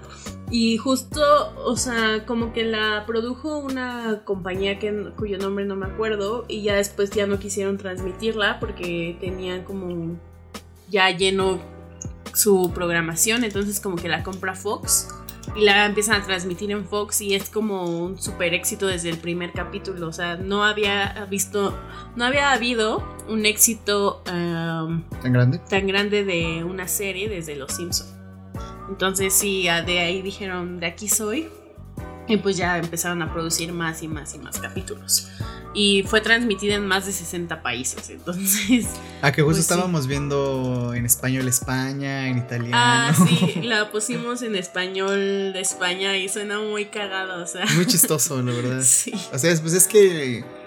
Digo, creo que nunca terminaremos de entenderlo, porque es algo muy cultural. Seguro para ellos les suena igual de extraño nuestro español. Pero. Es horrible el español de España. Yo no diría, yo no me quiero meter con los escuchas de España porque son pocos y no quiero que sean menos. Pero yo creo que es eso, es que sí es una diferencia muy grande. O sea, yo creo que nos hace falta como así una cosa muy, muy compleja de, para empatizar y lograr como cacharlo. Pero sí, de entrada sí es muy, muy raro escucharlo en español de España, porque en otros eh, idiomas, por ejemplo en italiano, pues como que no te salta tanto. Me gustaría verlo en japonés. ¿Sí está en japonés? No sé, pero pues yo creo que entre esos 60 países debe estar Japón y a lo mejor lo la doblaron, ¿no? Ah, está, estaba viendo también que hubo un remake. Pero no me acuerdo en qué país, no sé si en Alemania o en Rusia. Es como el remake de Breaking Bad. Ah, como el, de, el mexicano, ¿no? No, era de Colombia, creo que era Metástasis se llama. ¿No era mexicano? No. Metástasis. Sí, que solo duró una temporada. O sea, no tuvo éxito. ¿Y cómo se llamaba? Ay, no me acuerdo, súper, no sé qué. Creo que sí recuerdo eso, ¿eh? Porque hasta el intro se parecía. Creo que en algún momento sí me acordé de eso. Ahorita te digo cómo se llama. Ok. Eh, bueno, la serie de Malcolm, que es una serie bastante famosa, como ya les hemos estado diciendo, la creó un tipo que se llama Linwood Boomer. Y la crea un poco inspirada en su, inspirado en su propia experiencia porque él igual era de una familia de clase media. Era el de medio. Era el jovencillo y era muy listo y estaba en una clase de igual de pues una clase avanzada, pues. Entonces un poco un poco la historia es un poco autobiográfica, ¿no? Hasta cierto punto. Él solo escribe el primer capítulo y creo que el último. No, y a lo mejor escribió un par más, pero los importantes son esos. Y... Mm, no sé, yo creo que Malcolm, podemos hablar un poquito como de sus influencias. Malcolm es, mm, es muy parecida al... Tiene mucho de los Simpson. Porque la gracia de los Simpson siempre es que es una familia de clase media. ¿Los Simpson de qué año? Son de los finales de los 80, no, de los, no, de los 80, ajá. No manches. Pues ya van a ser 30 temporadas o no sé cuántas van. O sea, siguen haciendo temporadas. Sí, es la serie más larga eh, que ha existido en la Tierra. ¿En qué momento? Que se sigue transmitiendo. Ok. Serie animada, no sé cuál de las dos, pero. Si las dos. Pero sí, por lo menos es la serie animada con más este, tiempo en el aire. Mm. Eh, pero bueno. Eh, sí tiene mucho de los Simpsons. Los Simpsons son nuestra familia de clase media. El papá es medio despistado, es muy divertido el papá. La mamá es como esta figura de autoridad que hay que respetar. No es Marche, no es Lois, pero es esta figura. La Elisa es una niña genio que pues vendría siendo Malcolm y está este otro hijo que es este Bart. Bart Simpson que es el rebelde, que es más como Riz, que, que todos los hijos tienen un poco de Bart Simpson. Eh, todos los personajes de Malcolm, los hombres. Tiene un poco de Bart Simpson. Y mm, es esta familia, igual clase media, que siempre tienen estos conflictos, más bien conflictos económicos. Y esa es la gracia de esta familia, que nunca tienen dinero. Y lo mismo es con Malcolm, que tienen muchas dificultades económicas. Y mucho gira en torno a eso, mucho de la identidad de la familia gira en torno a eso, si no es que casi todo. Y, pero Malcolm no deja de ser una serie diferente. Pues para empezar es live action. Y para empezar, eh, algo, algo chido creo de, Malcolm es que creo que para hacer una serie de televisión de su tiempo es muy cinematográfica. Em, a diferencia de otras series que normalmente las series de televisión o los sitcoms también que se graban en set con un público y les ponen pistas de, de risa de fondo como no sé, Big Bang Theory, Two and a Half Men, o no sé si Friends, supongo que sí. Eh, Malcolm eh, no se graba, se graba en locación. Mm. Prácticamente todo Malcolm es grabado en locación y se graba con una sola cámara, que es muy diferente a cómo se graban las series que ocupan normalmente multicámara para cubrir toda la acción. Entonces, en este caso, yo creo que sea que el que sea una sola cámara, como suele ser en cine, Sí, o sea, eh, como, como contexto, las series de televisión regularmente se grababan a dos o tres cámaras justo para optimizar tiempos. O sea, regularmente las series de televisión se graban en nada. O sea, tienen muy poquito tiempo para grabarlas, a contrario de una película que se graba alrededor de cuatro o Sobre todo series como Malcolm, ¿no? Que son muchos episodios por temporada. Exacto. Y si Malcolm se grabó a una cámara y se grabó en cine. Yo creo que eso tiene mucho ¿Se grabó en cine? Poco. No se grabó Porque se me hace raro que no haya un o sea, que no puedas ver tu Malcolm en calidad chida, porque tú la ves en, en la tele ahorita que está en Disney, sí se ve medio. O sea, se ve medio piñata. Pero es que yo siento que eso es más por la postproducción. O sea, siento que los colores son demasiado fuertes. O sea, siento que tendría que tener bueno, no sé, no, yo no lo haría, pero igual y un pues retoque ahí de color. Pero siento que eso es también parte de Malcolm, o sea. No, yo, hasta más que el color, siento que es un poco la calidad. Sí, siento que estoy viendo como una televisión viejita. Antes que está, por ejemplo, con otras series no me pasa. Incluso creo que si tú vieras Friends, mm, seguro, bueno, es que no he visto Friends, pero me imagino que si ves un Blu-ray de Friends, se ve bonito, se ve chido. O por ejemplo, no sé, esta de Big Bang Theory ves el Blu-ray, se ve bien, se ve nítido. A lo que voy es que siento que no hay una. O sea, que está como en 720p el Malcolm. Sí. Y no, y no entiendo si no hay como una versión Full HD. Por suerte que dijiste que estaba en película, dije, pues sí, se me hace como a lo mejor ya no tienen los, los negativos. negativos sí. Y ya solo tienen como una versión solo, digitalizada. Solo, tienen el backup que se transmitió en televisión y eso es lo que está. No, luego sí pasan cosas de esas. Sí, pues de hecho creo que nada más tiene en video la primera temporada. Pero eso fue ya más una cuestión de derechos. Porque como utilizan muchas canciones. Como en video. En, o sea, para DVD, pues. Yo tengo las primeras tres.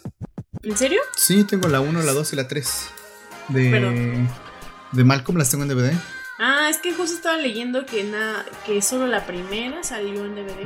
No, pero, y, pero no están, las demás no están, ¿eh? Pero a lo mejor esas versiones son piñatas. No, son de Cima. Ah, bueno. Las compré en Mix Up. Seguro Cima se las pirateó a Televisa o algo así. No, y, y sí están raras porque ves el primer episodio y tiene cachos que no están doblados, que están en inglés. Sí, no confío, no, no confío, o sea, Sima sí está No, pero pues también, o sea, por muy chava que esté Sima, no creo que se hayan pero, o sea, robado los archivos y los hayan hecho con ellos lo que quieran, ¿no? Pues, ¿tú qué sabes? Ah, pues podemos pasar el, el, no, pues, la información. No entiendo, o sea, no sé por qué estaría en esa calidad si se grabó en cine. O sea, porque en teoría el cine es como lo más puro, ¿no? Sí, aparte no hay Blu-ray, o sea, nunca salió Blu-ray de Malcolm. Deberían, o sea, sería Ajá, por eso es a lo que voy, o sea, de Doctor House también tú ves Doctor House que está hecha, sí es un set y, y fue pura televisión y es menos, me parece menos cinematográfica que Malcolm, mucho menos. Y hay Blu-rays de Doctor House y tú la ves en streaming y se ve bien chida. Malcolm no se ve así, Malcolm sí se ve como a 720. Se ve muy extraño, entonces no sé, no sé qué sea eso, a qué se deba. Pero bueno, Eh, ah, ¿sabes qué otra qué me gusta de Malcolm también? Que es una serie. Ah, no sé, yo creo que es de esas primeras series. Bueno, no sé si me estoy arriesgando un poco. Pero por lo menos yo no había visto una serie que fuera tan. Porque no deja de ser una serie pesimista. En la que te muestra lo injusto que es el mundo, todos los capítulos, pero sigue siendo comedia, ¿no? No es una serie oscura. Pero sí es una serie donde ves que el mundo es muy injusto y como todas esas injusticias juegan en contra de los personajes. Por eso no tienen dinero, por eso no tienen mejores trabajos. Y eso es algo que cuando te pones a pensarlo, habla mucho de la identidad de Estados Unidos, ¿no? De, cómo, cómo es esta clase media en Estados Unidos. Que la casa que tienen no está mal, ¿eh? O sea, es una casa que está muy chida, muy grande. Pero esa es la clase media en Estados Unidos. Y te das cuenta de los conflictos que estas personas tienen y de cómo, cómo no, no poder tener este buen tejido familiar eh, conlleva a que mm, la familia sea muy inestable, ¿no? Entonces tienes esta mamá que es súper controladora, pero así que eh, tiene ataques de ira muy grandes, el papá que es muy despistado, y los hijos que son muy rebeldes, e incluso pues casi maleantes, ¿no? O sea, sí, no delincuentes, pero sí hacen cosas muy... Cuestionables. Muy cuestionables. Mm, mm, tienen juicios. Pero creo que también hay una evolución, ¿no? O sea, es lo, también lo chido de Malcolm. Como que al principio sí vemos más de esto, como que ellos son más vándalos, así y como que va evolucionando, como que vamos viendo también sus virtudes de todos los personajes. O sea, algo interesante es que la serie se quería enfocar totalmente en, Malcolm, justo, o sea, como sus problemas de él y así, pero ya como que se dieron cuenta que pues todos los personajes dentro de la casa tenían como cosas chidas y ya por eso empiezan a tener como sus, sus episodios como para cada uno de los personajes y empieza, este, se empieza a enfocar más en la familia más que en Malcolm. Y sí, justo eso que dices que es pesimista, pues sí, o sea, algo interesante es que a Hal y a Lois los vemos todo el tiempo trabajando, o sea, no son personas así. Y siempre tienen el mismo, bueno, no, no sabemos qué hace Hal, pero siempre es, un, es, como un godín, ¿no? Ajá. Y siempre están como... En el mismo trabajo, igual Lois está en Loki ahí toda la vida. Pero tampoco son personas como holgazanas o que vivan del gobierno, ni, nada, ni nada parecido. O sea, incluso vemos cómo quieren que sus hijos también tengan trabajo y que vayan a la universidad. O sea, no son malas personas, ¿sabes? O sea, como que tienen. O sea, lo que me gusta de Malcolm es justo que no son personajes que no son ni blanco ni negro. O sea, tienen como estas tonalidades. Y, y todos tienen virtudes, todos tienen defectos y los terminas queriendo aunque sepas sus defectos, ¿no? O sea, porque es muy fácil querer a un personaje que tenga ciertas virtudes, pero cuando conoces sus vicios y, te siguen cayendo bien, creo que eso es como un gran trabajo como de, del guion, por ejemplo. Y algo que tiene también, que no hemos mencionado y que también es como pues creo que sí es de las primeras series, es que Malcolm rompe justo la cuarta pared para hablar como con el espectador, ¿no? Es algo que pues creo que hasta la fecha no se ha explotado tampoco mucho. o sea. Es que puede. Ah, ah, fantástica House of Cards. Como el protagonista rompe todo el tiempo con la cuarta pared. Uy, no, gran serie. Fleabag. Y Fleabag, también voy a mencionar Fleabag. Ah, ya. Sí. Creo que estas serían las dos referencias buenas, pues. O sea, seguro hay más series. A mí no se me ocurre otra, pero esas dos que tengo, bueno, que tenemos. Pero House of Cards sí era una gran serie. Lástima que terminó como terminó. Pero sí, eso es un elemento interesante, el cómo rompes la cuarta pared y el personaje siempre está como eh, buscando a esta persona pues como un cómplice un poco ante sus pensamientos, ¿no? Aunque le salgan malas cosas o le salgan bien, siempre está hablando o se equivoca y te voltea a ver nada más, ¿no? Em, y sí me gusta que Malcolm tiene esa, esa parte pesimista, esa parte de, de ver cómo todo es injusto, ver cómo el mundo es muy, pues muy cruel a veces, ¿no? Incluso. Eh, y lo vemos hasta el, incluso hasta el final de la serie, ¿no? Sí, es algo que se mantiene, porque creo que si estos personajes tuvieran, fueran ricos o lo que sea, perderían mucho la gracia, ¿no? De, de lo que es Malcolm. Y, no es una serie que añore la infancia, por ejemplo, porque estos son niños, todos son niños al principio. Y por ejemplo, esta serie de Los Años Maravillosos, que es este personaje que te está contando su vida de cuando era niño y te cuenta cómo la infancia era tan bonita y tenía como su primer amor y, y como todas las aventuras que puedes tener de niño, ¿no? Era una serie de idealizar el pasado, de romantizar la infancia. Pero esta no, esta definitivamente es una serie que, aunque tiene niños que son muy chicos cuando empieza la serie, sí es de siempre ponerlos en esta situación donde están sufriendo. O sea, digo sufriendo y suena muy dramático, pero pues no sé, les hacen bullying, ¿no? Los golpean, eh, las chicas no los quieren y ese tipo de cosas, ¿no? Ves cómo estos personajes, son, siendo niños, sufren un montón.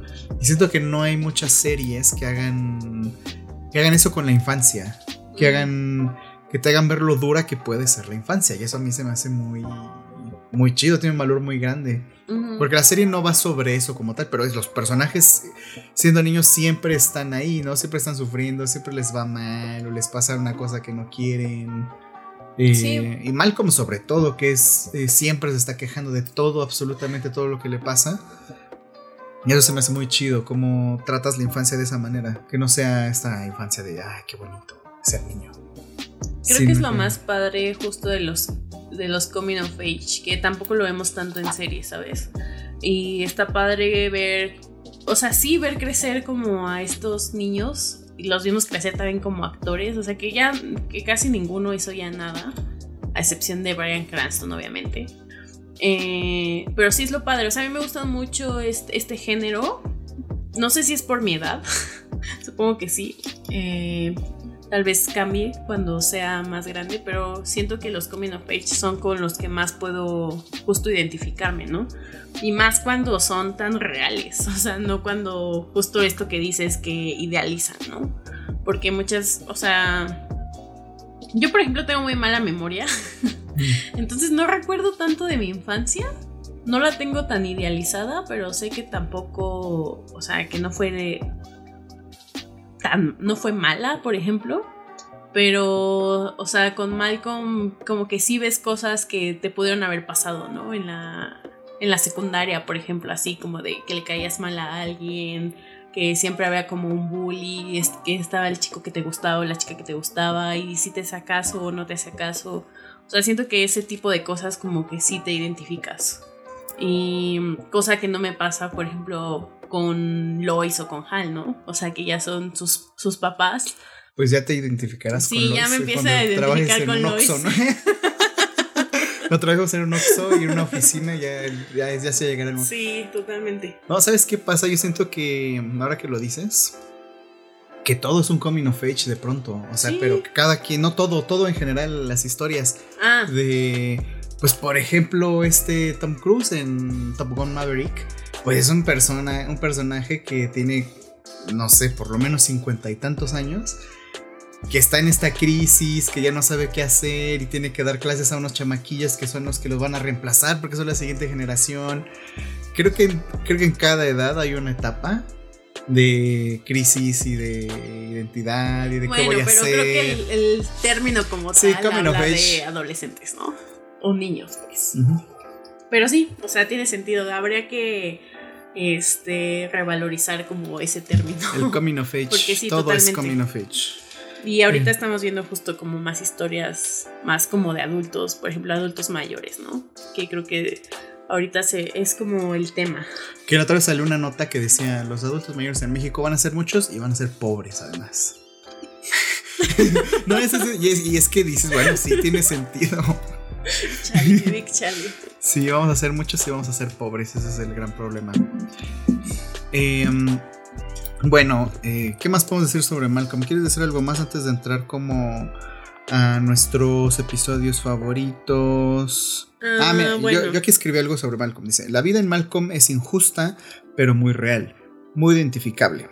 Y ese es el tema... Eh, el, el, tema un poco de la misma canción, ¿no? Del, intro que dice al final Life is unfair, la vida es injusta, y eso lo que escuchas todos los episodios. Es muy chido. Que la canción es buena. ya ves que tiene como una versión alterna, que es la que suena en los primeros dos episodios, que no suena tan bien producida. Mm, sí. Y ya después suena la canción chida. También el video es. cambia, ¿no? El video, Va, el video va cambiando siempre en temporadas porque tiene escenas diferentes de, de películas. Ajá, y de, la, de las temporadas que van pasando. Um, pues anoté también como. Es que en alguna vez me tocó leer un post de Malcolm justo acerca de cómo está un poco adelantada su época en cuestiones de género. Pues sí, sobre todo de género. O sea, lo vemos un poco con en algunos episodios. Está este episodio de la de la valla publicitaria, ¿te acuerdas? Ah, sí. Ah, del espectacular más bien, ¿no? Ajá. Del espectacular, que obviamente ellos lo usaron como para no Ajá, como por como una coartada. Una ¿no? coartada, pero pues tiene todo. No, y aparte. Aparte tiene. O sea, creo que Riz aprende algo que. Que Malcolm puede ser un, un, poco atemporal, ¿no? Porque no siempre lo que aprenden sus personajes continúa en siguientes episodios. Y Ajá. por ejemplo, con Riz. De pronto ves cómo se empieza a, a expresar de manera despectiva, ¿no? Eh, de, las, de las mujeres cuando está en, la, en el espectacular, que alguien les está apoyando y, y, él algo dice algo así como, ah, ojalá no fuera tan obesa, alguna cosa así, ¿no? Y al final de ese episodio él entiende, ¿no? Un poco a través de este sueño raro que tiene, entiende cómo está mal lo que hizo y cómo pues es algo que está incorrecto y la forma en la que él oye a las mujeres, ¿no? Que no continúa ese, por ejemplo, esa es una de las cosas que no se les da continuidad, como ciertas cosas que aprenden los personajes, pero en ese episodio creo que tiene mucho valor. Ajá, es que por lo que entiendo como que grababan los episodios y, y luego los cambiaban. O sea, por ejemplo, estaba leyendo que el del vestido rojo, que es el segundo, ese no iba a ser el segundo, pero como que dijeron, ah, este está muy bueno, puede ser el segundo, póngalo ahí. No, en, en este caso siento que, por ejemplo, pasa esto en, no sé, es la temporada 4 uh -huh. y en la 6, um, Reese sigue siendo como un patancillo. Ah, okay, o sea, como okay. ese tipo de cosas uh -huh. me refiero. Sí.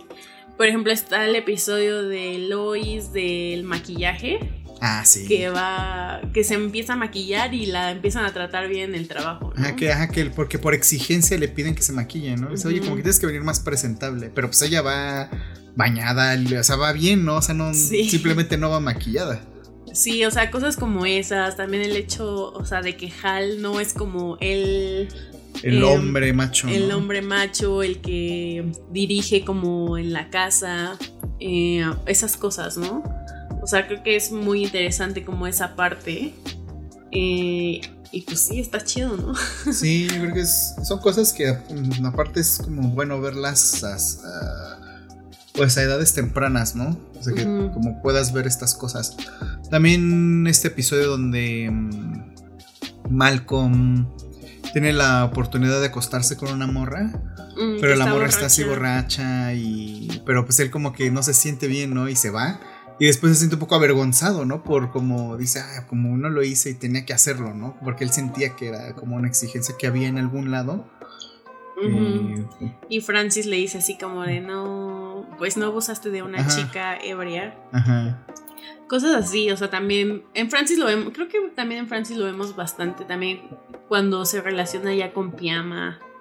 Este, por ejemplo, el episodio donde ella va como a ser modelo. Entonces, Piama es modelo. Ah, sí, de. de desnudos. De desnudos artísticos. Entonces ¿no? tú piensas que Francis le va a decir así que qué pedo, pero se asombra ah, del, de, del de dinero, ¿no? Y también va.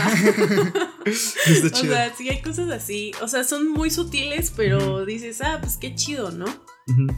Sí y la que... vemos, lo vemos como en varios episodios. No me viene a la mente otro, algún otro. Eh, pues también, bueno, es que creo que muchos de los que tienen que ver con Hal y Lois y su relación, eh, como que sí se hace mucho énfasis en eso, ¿no? Como que Hal, eh, a este episodio donde hay una, una de las amigas de Lois que va, que según se está disculpando con la gente y le dice, oye, perdón, ves a tu esposo en la fiesta de Año Nuevo, ¿no? Uh -huh. Y, y Lois se saca de pedo, ¿no? Y dice como de, no, pero ¿cómo es posible? Y se enoja, obviamente. Pero Hal no sabe y Hal dice que no, que no es cierto, que no hizo eso, ¿no? Y pero Lois no le cree, dice, bueno, como tú que eres un hombre que... ¿Cómo lo? Es que el discurso que da en ese momento es muy bueno. Ah, tú sí. vas en contra de cientos de años de evolución, eres el único hombre en la Tierra que no ve otras mujeres. muy bueno. Y Hal, ¿sí? Sí. O sea, solo te veo a ti, ¿no? Eh, sí, o sea, cositas así que dices, ah, pues está, está, está bastante chido. Y ya ahorita ya es como muy in your face todo lo que vemos es en ese sentido, ¿no? Eso estaba chido en Malcolm. Em, también apunté lo de los clips. los clips de inicio. Ah, son muy buenos, ¿eh? O sea, no- que no tienen nada que ver con lo que va a suceder en el episodio, pero son muy cagados. No, y se me hace, o sea, y- o sea, literal escribieron 151 clips de un minuto que te hacen reír, ¿sabes? Sí, yo, ese es un trabajo eh, yo si fuera. de guion que dices, no manches. Si fuera profesor de guion, les diría, a ver, escríbanse una de estas secuencias de Malcolm. Ujú. Este, como un, ejer- como un ejercicio así básico de a ver, pues, a ver si es cierto. Y es muy fácil, bueno, es fácil entre comillas, porque ya tienes a los personajes, ya sabes cómo se comportan y qué tipo de cosas harían, qué re- cómo reaccionan ante ciertas situaciones. Entonces, como que de ese lado lo tienes un poco fácil. Entonces ahí se vería como mucho qué tan ingenioso puede ser alguien escribiendo un guion. Ujú, Que también son muy cagados. Iba a escribir también mis favoritos, pero dije, ay, no, ya sin Es de que los son episodios no pude. Pero uno que te acuerdes, el que... Es que a mí me gustan mucho los de las primeras temporadas. El de cuando se están comiendo la comida putrefacta del, del Ay, refri. ese lo acabamos de ver tramposo. Pero es que es muy bueno. A mí otro que me gusta mucho, que no lo acabo de ver, es cuando están... Este... Pues están todos los hombres, ¿no? De... De, de Malcolm. Entonces creo que empieza desde los niños que están así en el cuarto aburridos y dice, ay, ojalá fuéramos adultos, podremos este, conducir y divertirnos, ¿no? Pasan a Francis que dice, ah, ojalá fuera, no, no sé qué dice, creo que, que fuera mayor y pudiera hacer lo que se me da la gana, ¿no? Y pasan a Hal y dice, ah, ojalá fuera un pájaro. sí, Ay, Hal es muy cagado. ese... Eh, se me ocurre el de mm, cuando Lois está sacando una carne del horno y se le cae. Ay, Dewey la ve. Dewey la ve y le dice, si le das un pedazo con pelos a no digo nada. Le dice, hecho. ah, uno muy, uno muy bueno es donde Hal creo que quiere cambiar un foco y dice, ah, pues va a cambiar el foco, ¿no?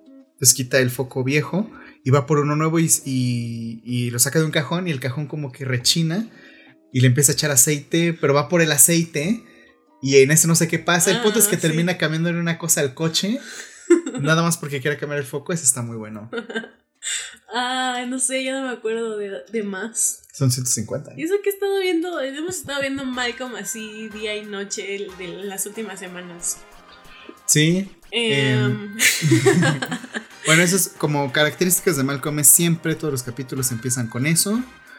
Y me gusta con la estructura del episodio en general. Creo que siempre son muy buenas porque, mm, como los personajes normalmente están desperdigados en sus cosas.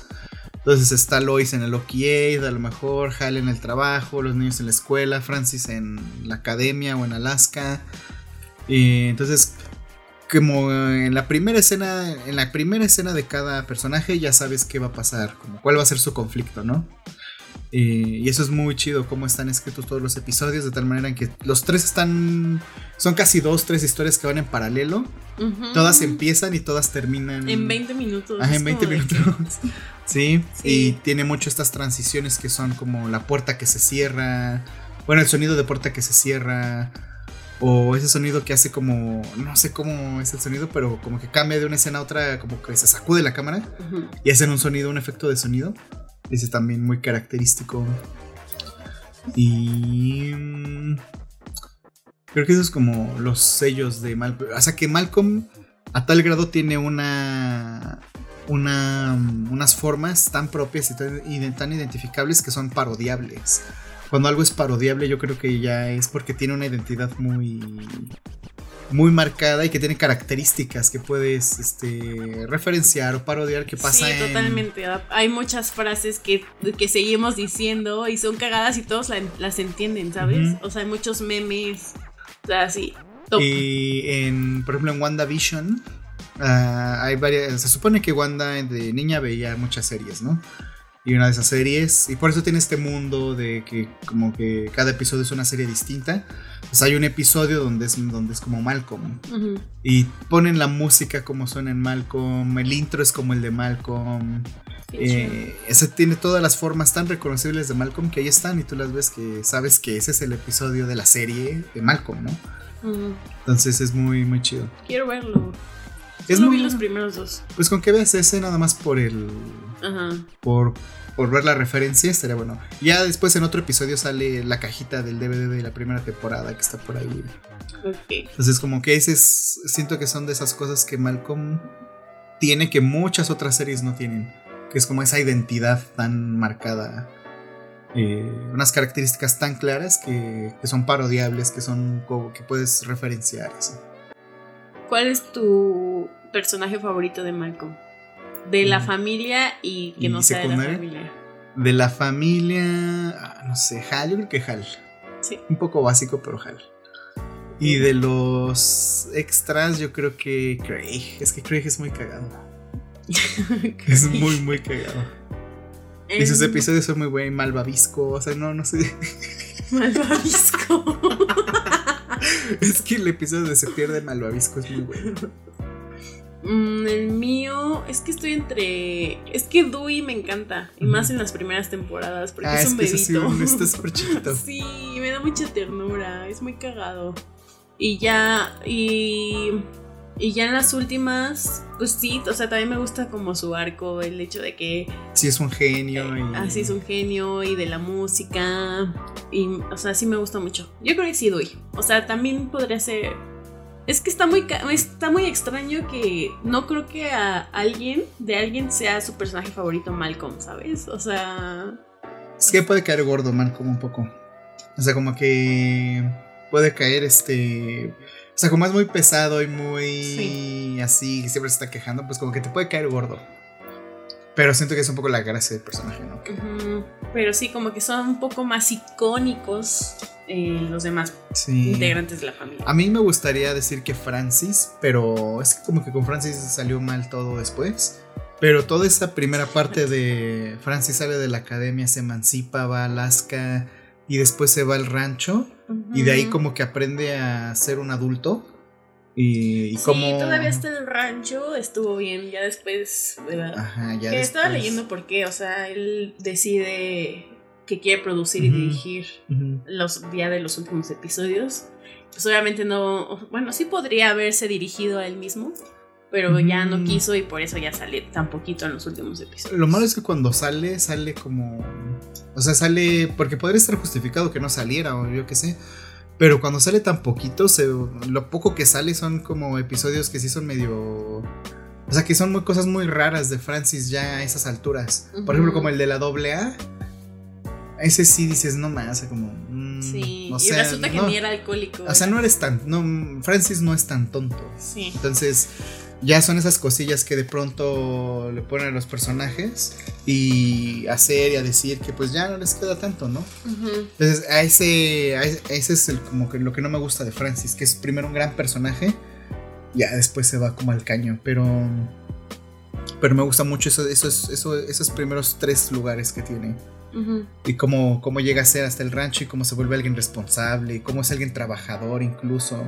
Que es muy bonito también cuando este este Otto le dice a Hal, ¿no? Le di, porque Hal está un poco conflictuado porque dice, ¿por qué mi hijo hace todo esto ahorita y no cuando estuvo conmigo, ¿no? Y le dice, tú en unos meses lo transformaste. Y le dice Otto, no, todo lo que él, todo lo que yo vi en él ya lo tenía gracias a ti. Es algo muy bonito, ¿no? De, de, de cómo es para Hal criar a su hijo. Y como, pues a pesar de todo, como fuera eh, Francis, pues tenía todas esas, esas habilidades, ¿no? De ser una persona responsable. Pero pues ya después eso como que no importa. Sí. Entonces creo que pudo ser un gran personaje, ¿eh? un mejor personaje todo de lo que es.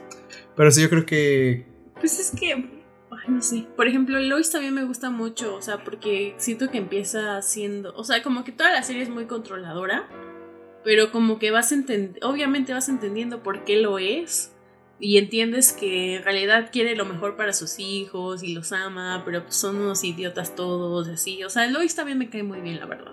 Sí, pues todo esto. ah, bueno, lo que me gusta de Riz, por ejemplo, es cómo le dan este talento que aunque no De es... cocina, ¿no? Ajá, que, que, o sea, que también te muestra todo lo que puede ser, ¿no? Que no tienes que ser bueno en los números como Malcolm, también puedes ser bueno en la música como Dewey o, bueno, en la cocina como es Reese, ¿no?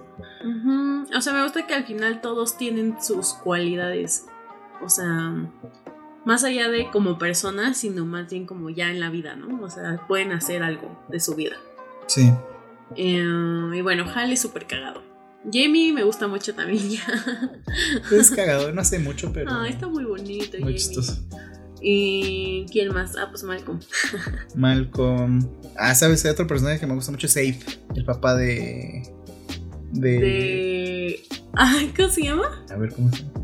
De. De. Stevie. Stevie Kenarvan. Stevie Kenarvan. Lo bueno, los Kenarvan son gran. Este. Gran familia, ¿no? Que después pasa lo de Kitty que se va. Pero después regresa y después no la vuelves a ver nunca. Ajá, está Eso está muy extraño también. Aparte, Kitty sale en, la, en el primer capítulo. Ajá, es la profesora, ¿no? Ajá. Está muy cagado. eso. Sí. Eh, de secundarios, creo que me, me gusta mucho Cynthia, pero ya me di cuenta que salen cuatro episodios. Es como No de que. manches. O sea, pero es muy icónico que piensas que salen en más, ¿no? O sea, a mí me gusta mucho, por ejemplo, la el de la fiesta de Cynthia. O sea, creo que es un gran personaje, no sé por qué salió tan poquito. Sí. O sea, como que los personajes femeninos que tienen que ver con Malcolm, o sea, como que salen nada más en muy poquitos episodios. Por ejemplo, Cynthia y. ¿Cómo se llama la niñera? La esta de chinos, ¿no, güera? Ajá, no me acuerdo. no me acuerdo cómo se llama, ella también. Ah, pero te iba a decir otro personaje que me gusta, pero se me fue. Pero es hombre o mujer. No me acuerdo. O sea, porque ya tenía pensado cuáles eran mis secundarios favoritos y uno era La, Cynthia. la abuela es- también es. Ay, no, la abuela no, neta Ah, es, la odio. es un gran personaje. Yo no sé por qué Sí. sí lo odia. Así dices, no inventes. Qué malvada es la abuela. Ay, no sé, no me acuerdo. Ver Pues ya no, hay, ya no hay tantos. O sea, No, los sí, Kenarvan, uno los. Krillboins. eh, No, de las novias de Malcolm alguna. No. Eh, Cynthia. Bueno, pero Cynthia es de los Krillboins. Eh, ¿Por qué no te gusta Cynthia? Pues no es que no me guste, solo no es así como, ah, qué icónico. Ay, sí es icónico Cynthia.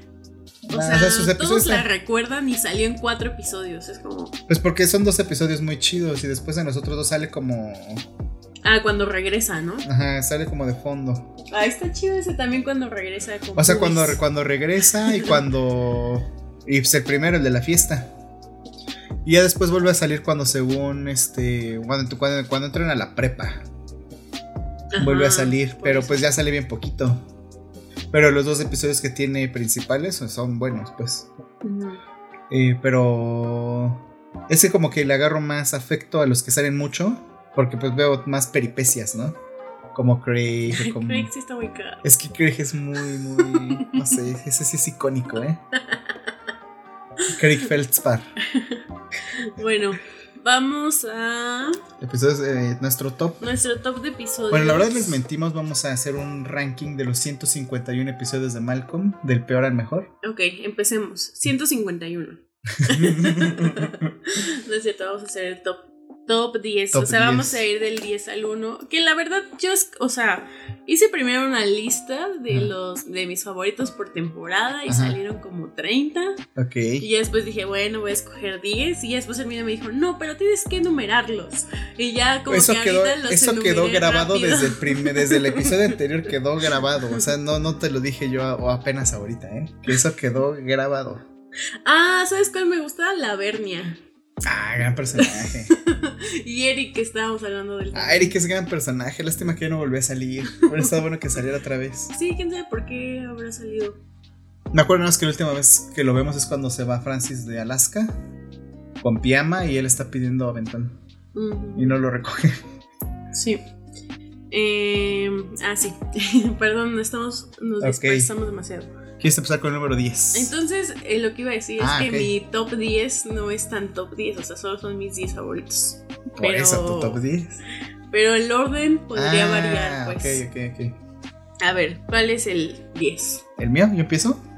El mío yo puse el de la novia de Malcolm. Es de los primeros, ¿no? Es de las primeras tres, no me acuerdo de qué Es temporada. la chica que no vemos su cara. Ajá, la chica que nunca vemos su cara. Ok. Y, mm, y en ese episodio donde Malcolm tiene esta novia y se empieza a obsesionar así un buen. Ya se vuelve así súper dependiente y al final, pero pues la chava ni en cuenta, ¿no? O sea, como que la chava le da totalmente igual Malcolm. Aparte se me hace curioso que haya tomado, tomado la decisión de que nunca veamos a la chica. De que Ah, nunca ves el rostro. Justo en el video que vi de curiosidades, 150 curiosidades que no No sabías de. La chica Ajá. es la que sale después en el episodio donde se emborracha. Se emborracha la ¿Es la chica. misma? Ajá, es ella. ¿Tampoco? Ujú, Órale. Sí. Eso está muy chido. Fact. Fun fact. Fun fact. Y- A mí no me gusta tanto, ¿eh? A mí me gusta mucho el final donde este. mm, Se hace bolita, ¿no? En el patio. Ajá, pero al final va. Es que es donde Dewey hace la fiesta. Eh, ¿Cuál? Ah, claro. Es que, ajá, porque Dewey, bueno. Dewey tiene un amiguito y la mamá le dice, oye, Dewey, vamos a hacerle una fiesta sorpresa a, a- pues, a mi hijo, ¿no? Y dice, creo que la quiere de Star Wars. Dice, no, no, no, de vaqueros. y así Dewey empieza a hacer su, la, pie- la, la fiesta a modo para él. Y al final termina siendo una fiesta temática de vaqueros con inflables y toda la cosa. Y su amigo así odiando la fiesta y Ajá. Dewey disfrutando. Es un, es un gran, Es un gran episodio, episodio de, de Dewey, Dewey. Y Malcolm al final se avienta en la... En el brincolín. y arruina la fiesta de... La fiesta de, de, Dewey. de Dewey. Eh, y ¿sabes qué es esto? ¿Qué me estaba. ¿Qué se me estaba olvidando de ese episodio? Pero puedes seguir tú con el tuyo porque no me acuerdo. Eh, puedes seguir con el tuyo. Y ahorita yo retomo. ¿Pero qué ibas a decir? Ah, Las- un. No, las otras tramas. Es Ah, que no me acuerdo. Me, me gusta mucho por la parte de Dewey y por la parte de Malcolm. Eh, Bueno, el A ver, sigue. mío, el mío, el número 10 es el de Halloween. Que ya es de las últimas temporadas, no sé exactamente cuál. Pero en este descubren que su casa donde viven, este, hubo un asesinato, un asesinato múltiple y Hal se pone todo paranoico y Malcolm está como enfermo y está, están solos Hal y Malcolm. Y justo le empieza a decir, pero no me digas detalles. Y Nah. Malcolm, sí, no te, no te diré que ahí hubo, ajá, sí, sí. que ahí puso la carne de, Ajá, de Se espanta, ¿no? Sí, sí, me acuerdo de eso. Sí, Yo no quiero bueno. hacer nada. A ti no te gusta tanto. Eh, pues es bueno, es que es un buen episodio, pero no lo pondré en mi top 10. ¿Pusiste de las últimas temporadas o casi todos son de Eh, las primeras? Casi todos son de las primeras, ¿eh? Sí. Es que tenía que ser variado. Pues traté de ponerlo variado, pero según como de personajes. O sea, como que cada personaje tuviera un episodio así. Que por lo menos hubiera un episodio central de cada personaje. Es que me quería acordar en cuál era la otra trama, porque no me acordé de momento. Pero Francis en ese episodio de la novia de Malcolm es donde se... Cuando quiere llegar a Alaska, pero ya en el camino creo que lo encarcelan. Y ya en la cárcel, bueno, como en esa cárcel que está así como del condado. es una Ah, de la novela. Ajá, y adentro ahí está sucediendo como toda una telenovela muy compleja y ellos y los dos que están presos se empiezan a enterar del chisme y ya está así como súper intrigante la historia. Ujú, Gran, sí, sí gran episodio de Francis. Pero fíjate que no me acuerdo qué hace ahí Hal y Lois, ¿eh? Y ahorita que estaba buscando el resumen, em, no, no hay nada sobre Hal y Lois. Yo tampoco me acuerdo. Mm, pero bueno, vamos a pasar al número 9. ¿Quieres decir algo más de tu episodio? Em, no, pues al final eh, Jamie llega a la casa eh, y se mancha como de dulce Ah, es cierto. y espanta a Hal y Malcolm se tira por la ventana. no, sí, ya me acordé. Como en Hereditary, como en Hereditary, ¿no? Ándale. Ah, ese es un gran. Voy a poner eso, voy a ponerlo en Twitter. Fotogramas paralelos. Ajá, así de. Pones el. el- la captura de Malcolm arrojándose. Y pones. Exacto. Em, mi 9. Mi episodio número 9 es el del día de campo. el la primera parte. El día de campo donde. Yo lo tengo en mi top. También, ah, qué chido. Ya, pues lo voy, No. lo digo para que lo comentemos de una vez. Sí, yo, yo creí que era como bueno ir como revelando en qué episodio están. Ok, bueno. Sí, ¿no? Porque si no, o sea, va a salir el primero tuyo, a lo mejor en el mío que es el 8. Entonces ya como que lo spoilé. Eh. Bueno. Eh, ¿Cuál dije día de campo 1? Sí, el día de campo donde Hal va, a su- eh, va un día de campo de su trabajo. Entonces toda la familia va a, este evento. Y como que a cada quien le pasa una peripecia distinta, ¿no? Eh, Hal está sufriendo, ¿no? Porque no sabe. O sea, porque no quiere causar un. como un desaguisado con su nuevo jefe. ¿Un qué? Un desaguisado. ¿Qué es eso? Este Hal ocupa esa palabra. ¿Desaguisado? Ajá. Un desaguisado. hace como algo.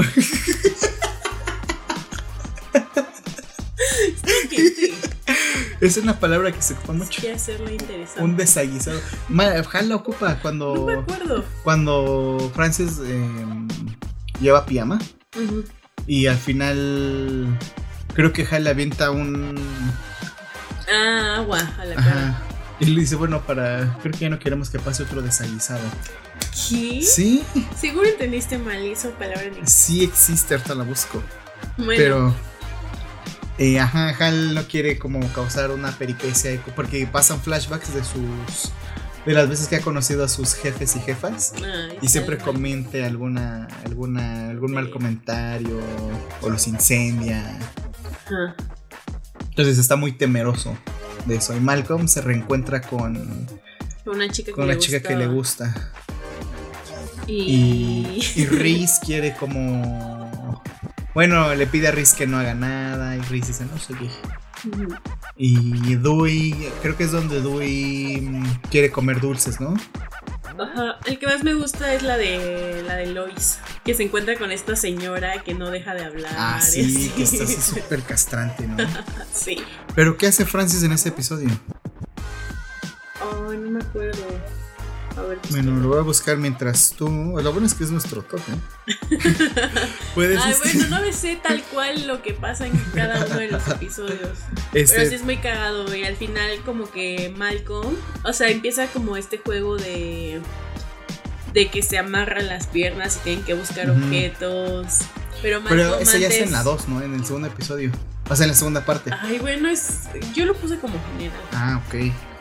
Este, y como que él le confiesa que le gusta y la chica le dice, ah, no sé, no sé qué le Ah, dice. es que la chava como que le estaba dando señales así de que. O sea, dice, ah, es que hay un chavo que me gusta, pero está muy a la distancia y así. Y Malcolm Ah. empieza a creer que se refiere a él. sí, y le dice, sí, sí, tú también me gustas. Y él le dice, no, pero me refería a no sé quién, ¿no? Ajá. Y entonces ya los amarran y les dicen, apúrense, que solo van a estar amarrados cinco horas.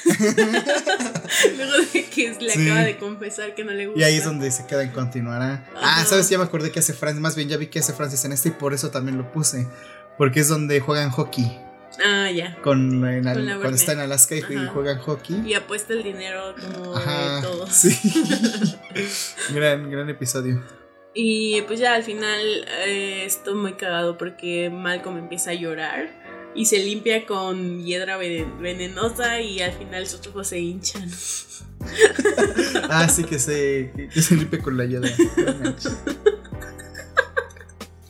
Y Lois se empieza una pelea de lodo con la Ajá. señora. Y sí se come un chingo de dulces. Ajá. Y Hal, ah, Hal, Hal eh, está cagado porque eh, sí quiere se- conocer al jefe. Ajá, se presenta bien con el jefe y todo bien, pero el jefe cree que es otra persona, ¿no? Más, más bien, el, no era el jefe, era un trabajador más.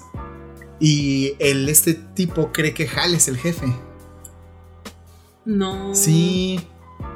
Ah, por eso sí, como que lo corre al final. Como Por que eso lo corre al cree final. que. O sea, él cree que Hal es otra persona. No, Ja- cree que Hal es el jefe. Por eso. Otra persona. Ajá, pero se le cree que es el jefe. Otra persona. Pero él cree que es el jefe. Por eso el, este señor como que se presenta muy bien y le dice así de... Bueno, sí cree que es el jefe. Por eso Ajá. Hal como que lo corre al final. sí, ya no sabe qué hacer y lo corre.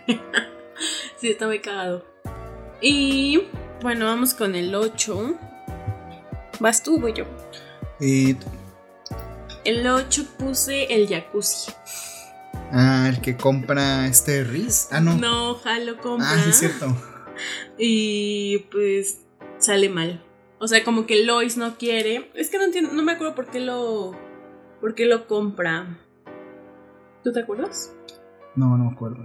Bueno, el punto es que lo compra y Lois obviamente está en desacuerdo, pero toda la familia está como muy emocionada. Y pues ya al final, bueno, como que Lois sí quiere meterse al jacuzzi. Está esta escena donde Lois se mete y... Ah, no, los manda primero al cine. Lois se mete y regresan Ah, por sí. el periódico y Lois se queda. Que eso sí está súper desactualizado. No sé qué... O sea, estaban en el- Ah, sí. O sea, pero también es, es medio tonto porque estaban en el cine. Y regresan a la casa por el, periódico, para ver la cartelera y se quedan viendo un rato. Y ya después se vuelven a ir al cine. Sí, ya sale Lois ahí casi ahogándose. Sí. Y lo mejor es al final cuando se le hacen como. Pues mo. Como mo y hasta hay una rana. y Lois le dice, ¿cómo te vas a meter ahí? Y dice, pero si está limpio. y se mete y sale con una infección. Todo lleno, todo verde. Qué asco. En el 8 yo tengo el episodio icónico del perro de Dewey. el perro de Dewey. Sí, que es este episodio donde Malcolm y.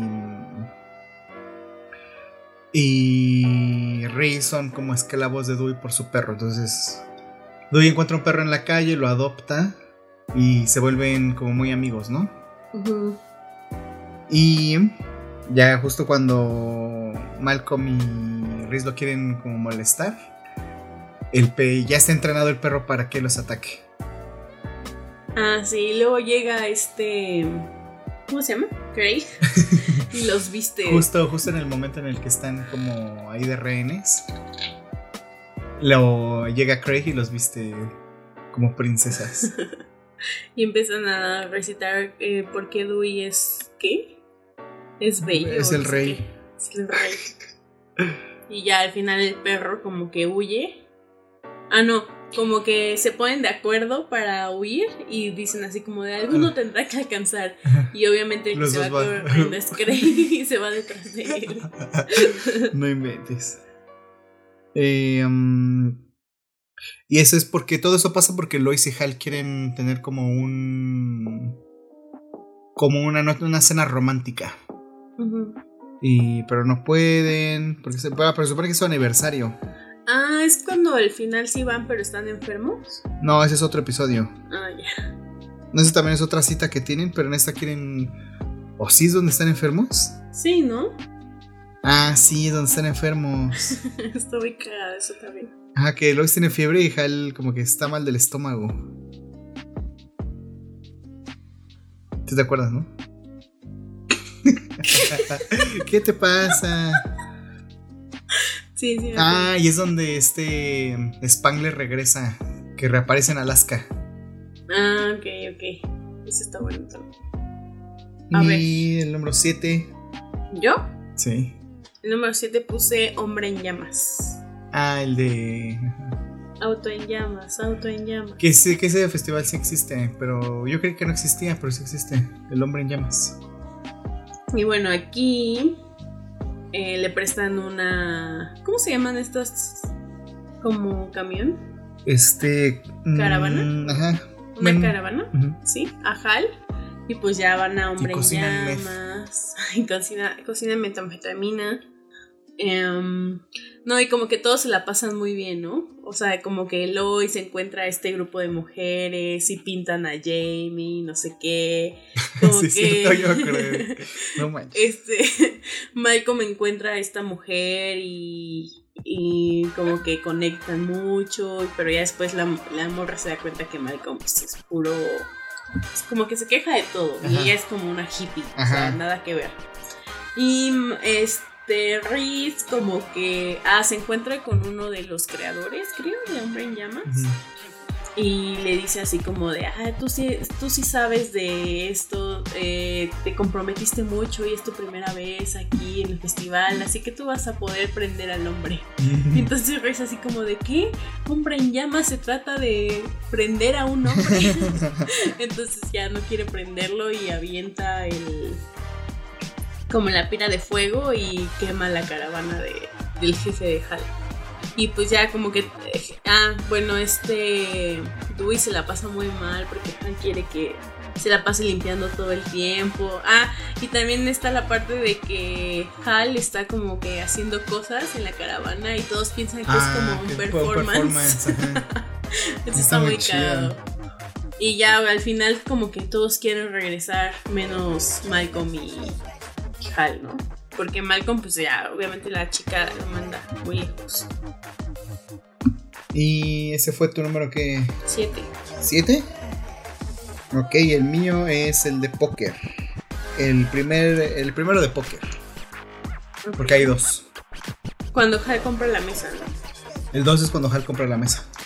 ¿Cuál es el uno? Pues cuando Abe lo invita por primera vez. Ah, ya. Que lo invita. Sé que les falta uno en su círculo de amigos. Y ya está bien, Hal bien emocionado porque va a ir a, con Abe al póker. Y todos son negros. Ajá, y- ay, justo eso, eso es un gran detalle porque. mm, Al final, cuando. Os. Cuando se pelean.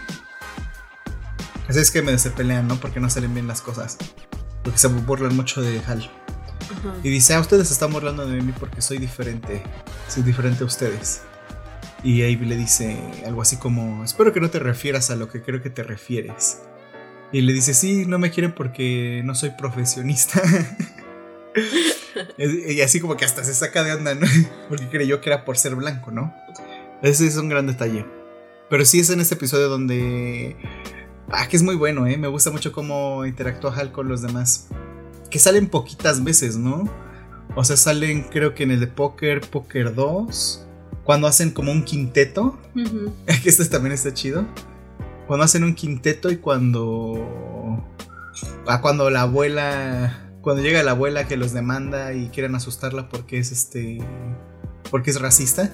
Ah. Y- También cuando nace Jamie. Ah, que es justo ese. Ah, ¿es ese? Pero creo que también son dos partes. Ok. Eh, es ese gran, gran episodio. El segundo es donde sale Zamorita, ¿no? ah, sí es cierto. Ese es gran, gran episodio. Em, bueno, ese es el- lo que pasa con este Hal. Pero con Riz y Lois pasa que van a las clases de baile. Ah, sí. Esa es muy buena parte. Está bueno. Y Dewey los empieza a grabar. Porque este Riz le regala un juguete y, Y se lo destruye.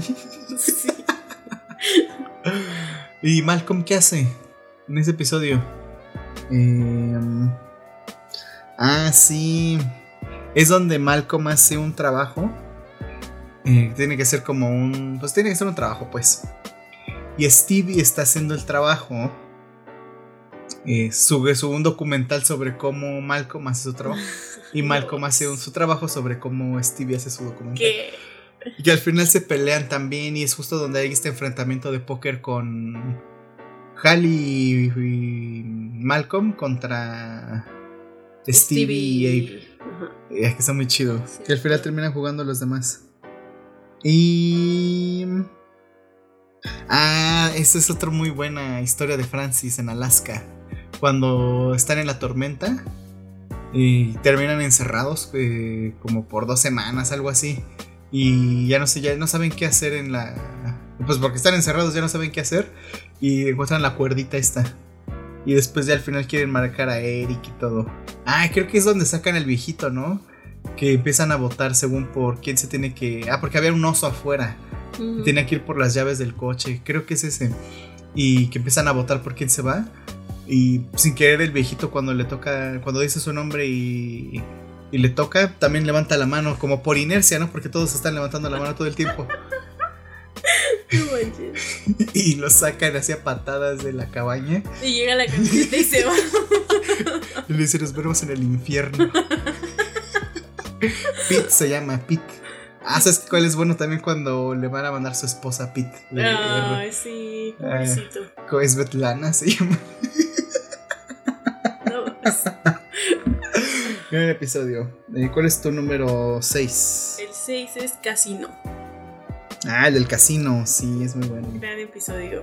Bueno, ahí van como a un hotel, algo así. Que tiene casino, ¿no? Que, te- que no entiendo por qué se llama casino si eso pasa en los primeros 5 minutos. Pues porque Hal está chinga y jode que quiere ir al casino y el casino. Y cuando va al casino lo corren por hacer trampa. Ajá, porque Malcolm como que le da las...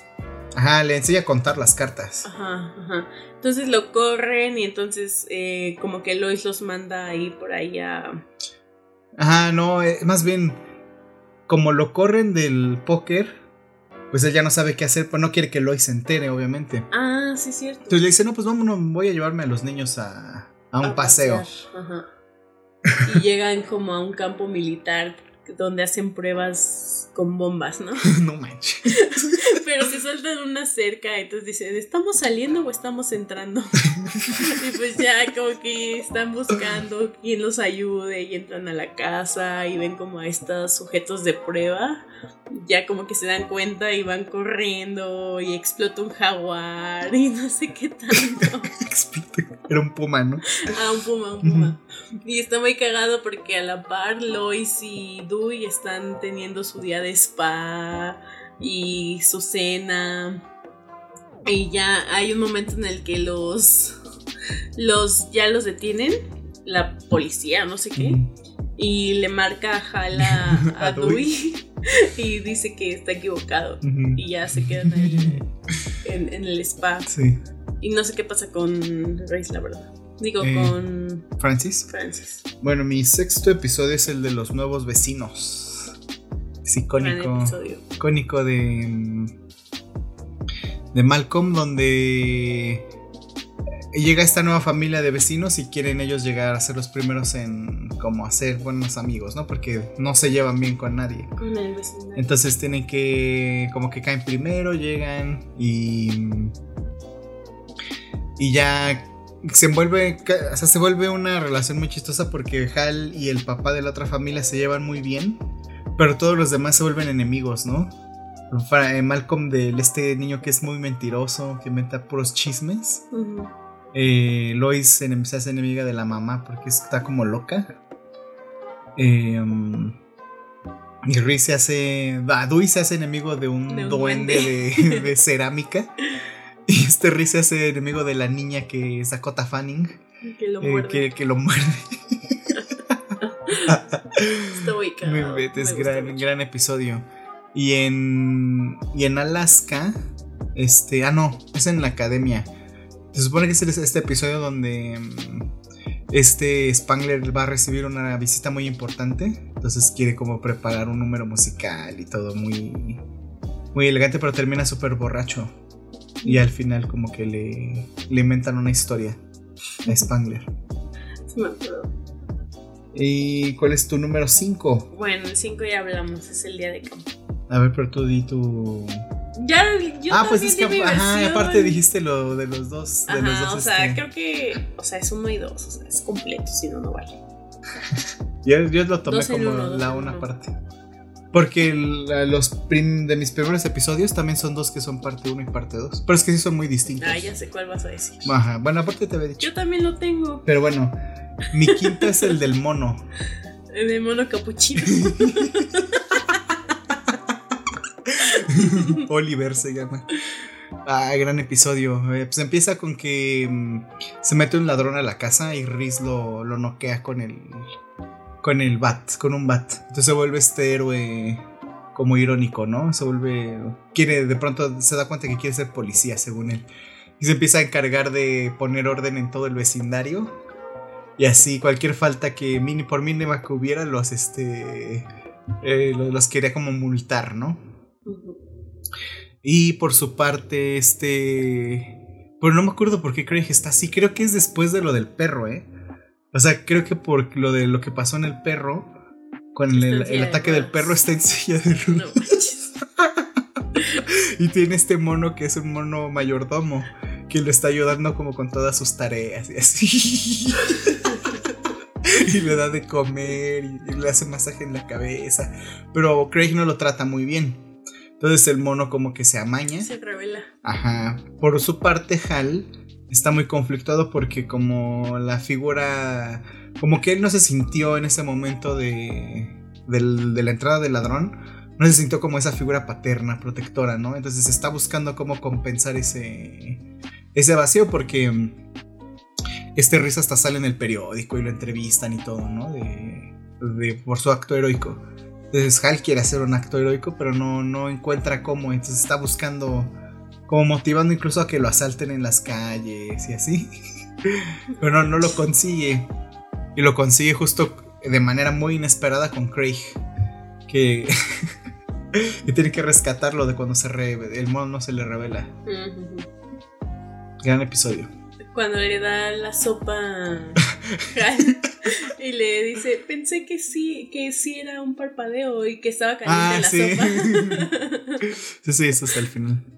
Bueno, el mío cuatro es reunión familiar, Reunión familiar. que es cuando van a la casa de Hal y que todos odian a Lois. Ah, sí, eso es muy bueno. Gran episodio. Y Hal tiene como este conflicto con su papá porque como que Nunca- siempre ajá. nunca ha podido hablar como seriamente, como que eh, su papá siempre lo evade.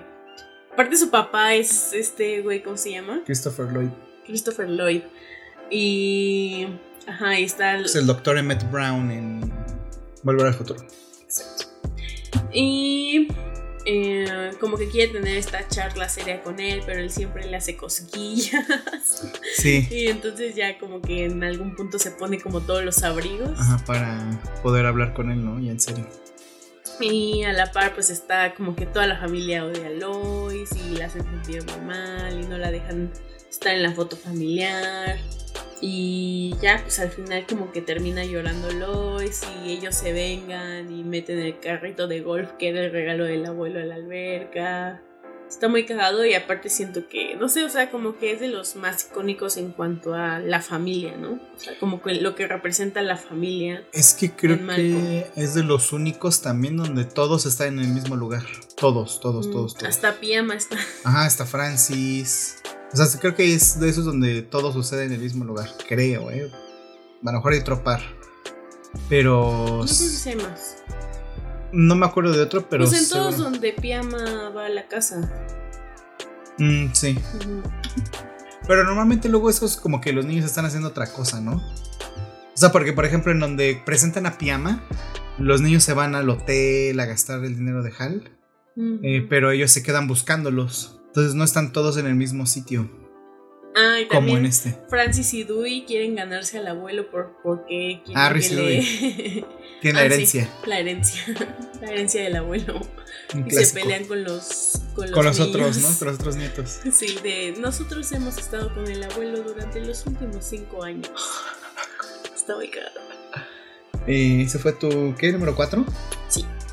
El mío, mi 4 es el del, del embotellamiento. Gran episodio. Lo vimos apenas. Que hace rato lo vimos, de hecho. Que es este episodio donde se. mm, Donde hay un choque y se quedan embotellados Hal, Lois, Reese y Francis. Dewey está. eh, bueno, Dewey, esa es la segunda parte. De. Bueno, de hecho es el primer episodio de la segunda temporada. Y el episodio final de la primera temporada es el del parque acuático, que es mi número 3. Ok. Entonces, Pero. Eh, ah, sí. en este, la historia de Dewey es la continuación del episodio anterior, donde Dewey como que termina en lugares muy... está persiguiendo un globo y termina como en el barrio chino, ¿no?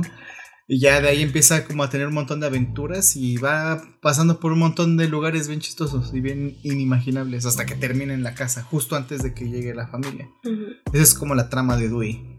Eh, por otra parte, este sí está complicado, ¿eh? Porque mm, Hal tiene un conflicto muy particular que dice, no, si faltaban 20 segundos para que yo fuera el que se estrelló y causó el, el embotellamiento, ¿no?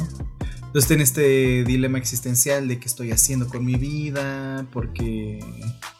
Porque, porque estoy así, porque estoy a punto de morir y no he hecho nada. Pues, ¿cuál es mi misión en la vida? Quiero hacer algo importante. Y por su parte, Lois tiene un problema de que no puede controlar, controlar la situación, que es algo que ella siempre hace.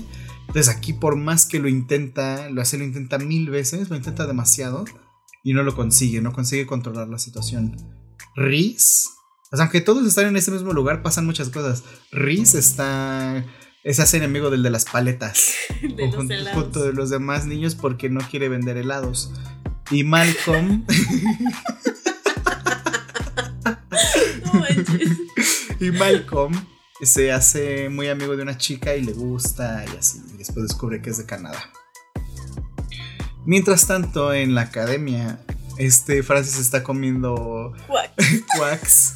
No, es que eso es muy bueno. Cuando, es que me gusta mucho toda la tontería que hay alrededor No de. Como Parece dice, que el cuerpo humano solo resiste 96, 96 quacks. sí, aparte es muy bueno porque. Y me gusta mucho eso porque es un momento que primero se plantea así con esa escena, ¿no? De estar discutiendo, ah, porque empieza con Francis comiendo los quacks, ¿no? Y le dice a su amigo, ah, creo que podría comer 100 quacks. Es un alimento muy chido, ¿no? Es el alimento definitivo del ser humano. Y le dice, ah, no lo sé, tanta azúcar en tu, eh, tu cuerpo creo que no, no lo resistiría. expandería. Toda, esa glucosa se expandería. Y dice, no, no, no, mi cuerpo la absorbería. y, y, eh, creo que es el primer episodio donde aparece Eric, ¿eh? Porque creo que Eric no aparece en la primera temporada. Y dice, a ver, ya estoy harto de que estén hablando de esas tonterías, ¿no? Entonces están de y la siguiente escena son como dos grupitos debatiendo si, si podrían o no anatómicamente alguien comerse 100 quacks. Y acaba esa escena en que en que Francis agarra los quacks y se los empieza a comer. Pero es, es- eso es muy brillante, o sea, a nivel de dirección, porque empieza una musiquita que se va a seguir repitiendo en los demás este, cachos de Francis. Entonces empieza la musiquita y, fue el, y el acto de Francis comiendo y dice uno, dos. Para la siguiente escena ya va más avanzado, ¿no? Pero sigue sonando la misma musiquita, ya solo están contando. Y para la siguiente escena ya van en el sesenta y tantos. Y ese es un gran chiste porque. Porque ya se los está comiendo, ¿no? Y, la cámara saca a Francis de cuadro y los demás chicos siguen contando. Y dicen 63, 64. Y después dicen 63, 62. Pero después vuelven a decir 63 y es muy gracioso que, re- que, porque se pudo terminar el chiste ahí.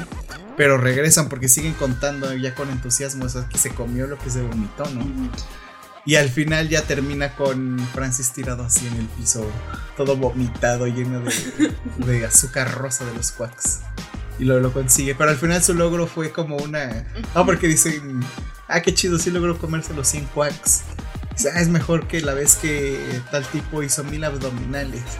Y dice, ay, no creo que haya hecho mil abdominales. y se van y lo dejan ahí tirado en el piso. Y empieza a discutir de los abdominales. Inventes, gran, gran episodio, ¿eh? ¿Y cuál es tu número 4? Cuatro ya lo dije. ¿Cuál? Reunión familiar. Ah, ok, el 3. Los patinadores. Es donde van como así con acostados. No, es del de Hal. Cuando los enseña a patinar. Ah, las clases de patinaje yo también lo tengo. Yo lo tengo en el 2. Bueno, creo que es como. Es que es de esos que son indiscutibles. Sí. O sea, como ese, ese momento donde Hal baila en lentejuelas. Sí, ajá, sea- que aparte es un poco también lo que decíamos, ¿no? De cómo muestras un poco lo masculino. Y aquí pueden ser muchas cosas, ¿no? No tiene que ser... O sea, Hal es un personaje que no es como el estereotipo de lo masculino, ¿no? Y ese baile como en... En ese traje entallado de lentejuelas y en patines. O sea, Como el episodio donde hace como jogging, ¿no? Ah, sí, que va corriendo así también. o el episodio donde baila con Craig, que están bailando. Ah, claro, claro, que Gran- episodio también. episodio. Sí, pues aquí em, básicamente Malcolm quiere aprender a patinar. Entonces Reese como que le advierte, ¿estás seguro de esto?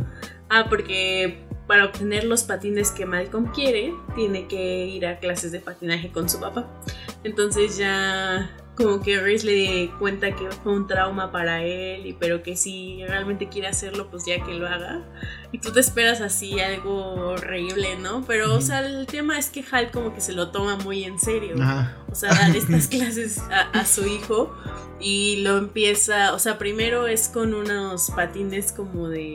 Ah, no, primero son unos tenis y les dibuja Que, que unas tiene, rueditas. ajá, que tiene unas rueditas pegadas. Y le dice, pasa por aquí, por estos obstáculos. Y Malcolm así de, ¿qué pedo? Pero no tengo patines. Desde los patines están aquí Sí, en la los patines cabeza. están en la cabeza. Y ya después le va dando unos patines con rueditas y hasta el último es que puede obtener los, los grandes patines que él quiere, ¿no? Y pues sí, o sea, vamos viendo cómo Hal se lo toma como tan en serio, ¿no? Esto de, de la patinada. Y vemos justo este número musical con We Are the Champions de Queen. Ujú. Está muy cagado, que es justo una escena que literal tuvo Hal, bueno, Brian Cranston tuvo que eh, aprender como a no usar patines porque ya sabe usarlos, pero sí como hacer como estos trucos y así, porque es algo que sí hizo él, o sea, sí hizo el Mm, actor. ajá. Está muy cagado. No sé qué pase con los demás personajes. Francis es cuando Francis, eh, sea, todos van a la academia, bueno, en la academia de mm, militar, todos van como a una, una expedición de supervivencia. Y este... Y este... Ah, pues creo que es donde está Lois. Grita muy fuerte, que grita tan fuerte que se lastima la espalda. Porque creo que este Riz llega como con caca en Ah, los... En caca Riz en se vuelve los... vagabundo. ¿Riz? Sí. O sea que lo corre. Sí, lo corre de la casa. ¿A A Riz? Riz, ajá. Y se empieza a juntar con un vagabundo. Y Riz no come. Y por eso en algún momento ella se lastima la espalda. Y como que Riz la ayuda. Y se come su sopa. ¿No te acuerdas de ese episodio? No. ¿O qué pasa con Riz? No, mira.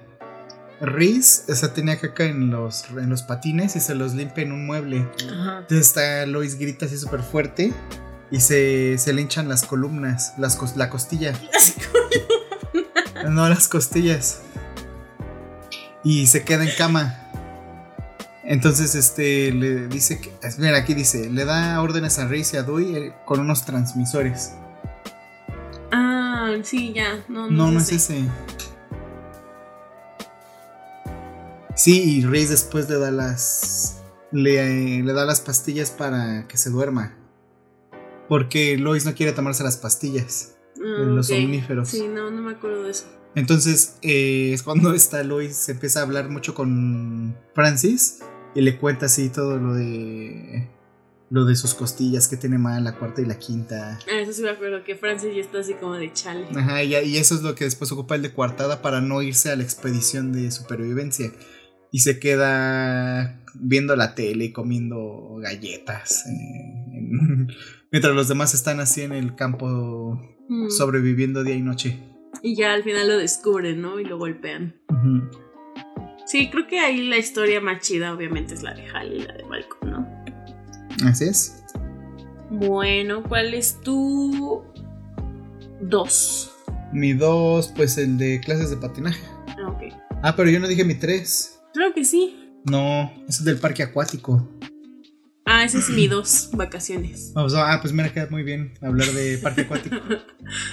Bueno, creo que es como... Creo que es el primer episodio donde los vemos fuera de la casa, ¿no? Sí, que van justo a este, como a otro rollo, ¿no? Ah, no, ¿cómo se llama? Otro rollo. Otro rollo. Se entrevista Adal Con Ramones. Ramones. Pero no, El rollo. el rollo se llama.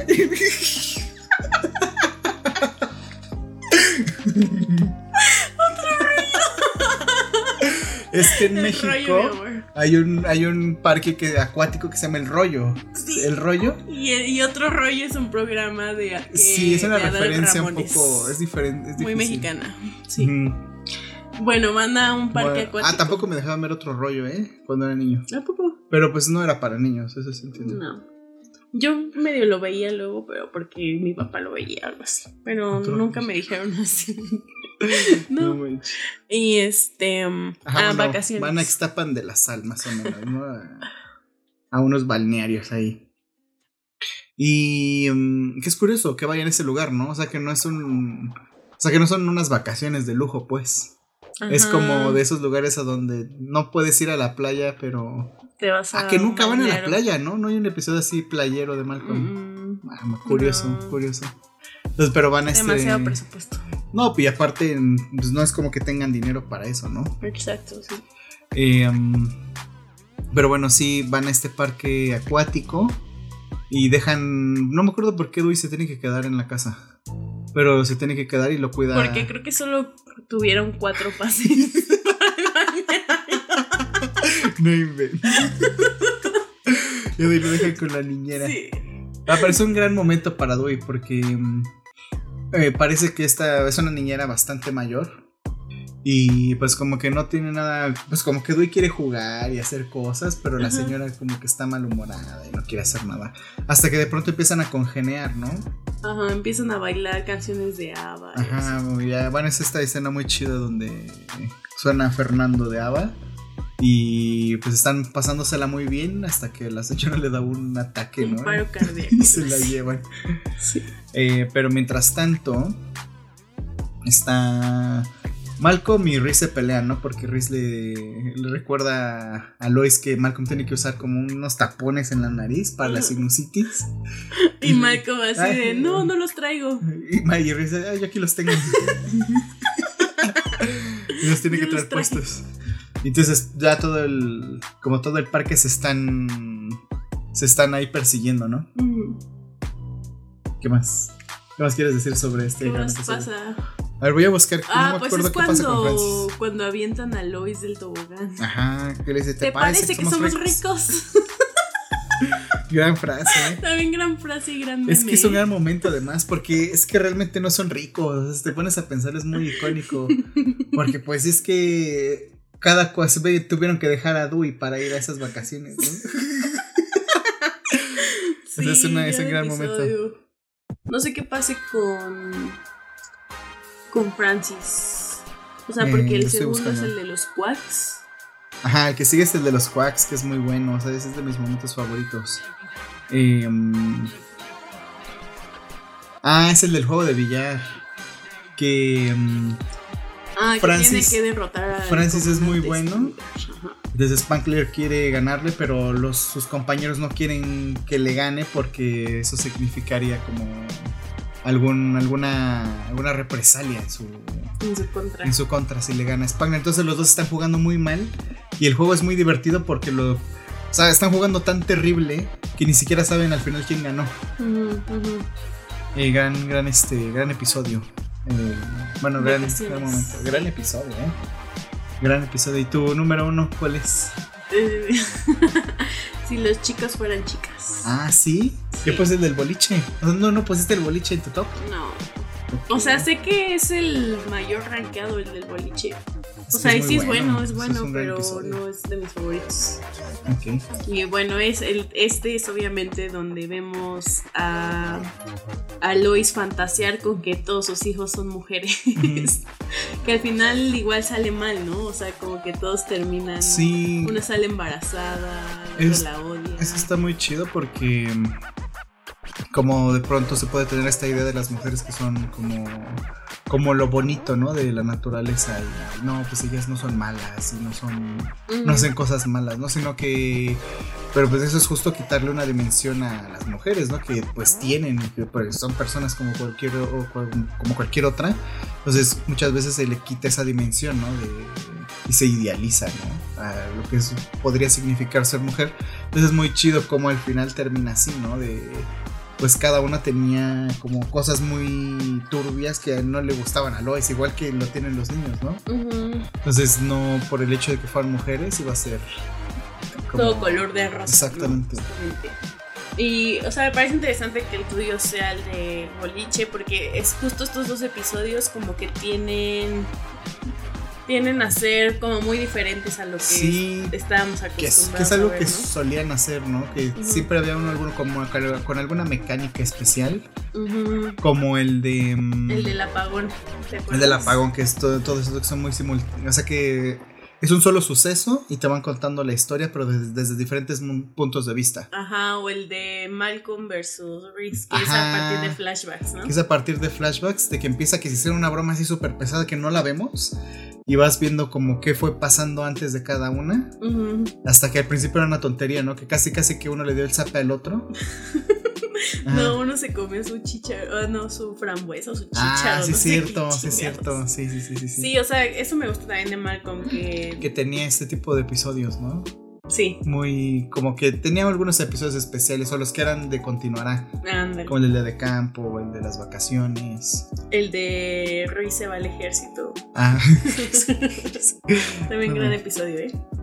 Eh, A ver, háblanos de el boliche. Del boliche es. Sí, yo creo que es el, el episodio más. como más ingenioso siento de Malcolm. Y, el que muestra mucho de cómo son las dos, cómo, son, cómo es la familia y cómo funciona según quién esté a cargo. Quién esté a cargo, eso es como muy fascinante de ver. Eh, porque es la misma situación, pero dos escenarios distintos. Hasta es, hasta es como mucho de, no sé, como casi de ciencia ficción, ¿no? Como si vieras un multiverso donde están...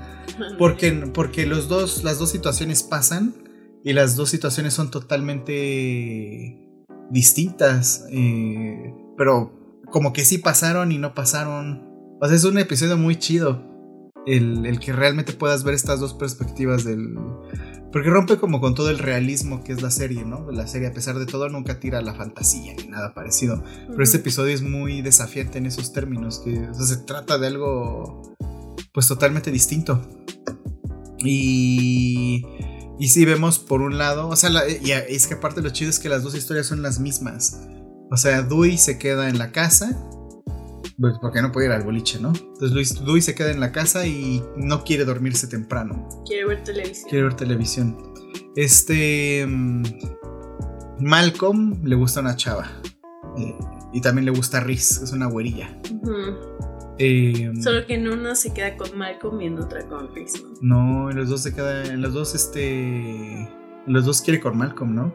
No, porque acuérdate que en uno. O sea, porque ninguno se queda con Riz. Pero es que en uno, como que Riz quiere hacerle la broma de escupirle la cara. Y en uno es lo logra. En uno lo hace y en otro no lo hace. En otro no lo hace y la chica como que sigue con él porque nunca le hace la broma, porque su mamá lo interrumpe. Ajá, pero no este. Nunca se queda con él, sino que en las dos como que. O sea, porque cuando está la mamá, cuando está Lois, es donde sí se besa con la chava. Y en el otro donde no, cuando está con Hal y Hal los deja aparte, él tiene mucho éxito con la chica. O sea, en los dos tiene éxito con la chica. ¿A poco? No me acuerdo. Sí, nada más que en las dos lo va a besar, pero acuérdate que en uno, que es donde está Hal, se lo lleva el, se lo lleva el mecanismo del, del Ajá, que por alguna razón se fueron a meter ahí atrás, ¿no? Pero eh, se iban a besar atrás de donde están los pinos. Y en el de. Y en el de Lois sí se besan. Ok. También él está muy cagado en la parte de Hal cuando va al boliche, ¿no? Que está, que va ganando y tiene como todo este ritual. Ajá, quiere que todo siga exactamente igual para que pueda. Pues para que pueda ganar, pues, las 300 chuzas. Y mientras tanto, Lois, pues está ahí controlando a todos los adolescentes, ¿no? Ajá, y trata por la otra parte controlar a, a Dewey. Ah, sí, es cierto. Pero que Dewey está de, bueno, yo me voy a dormir. Y Lois dice, ¿qué estás haciendo? Eso no, ¿Ya no vas a hacer nada más? Dice, bueno, vente. Dice, un momento. No, eso es otro de tus juegos. Y, así está jugando. Bueno, pondremos telenovelas que no te gustan. Y cuando está Hal, este Dewey se queda dormido.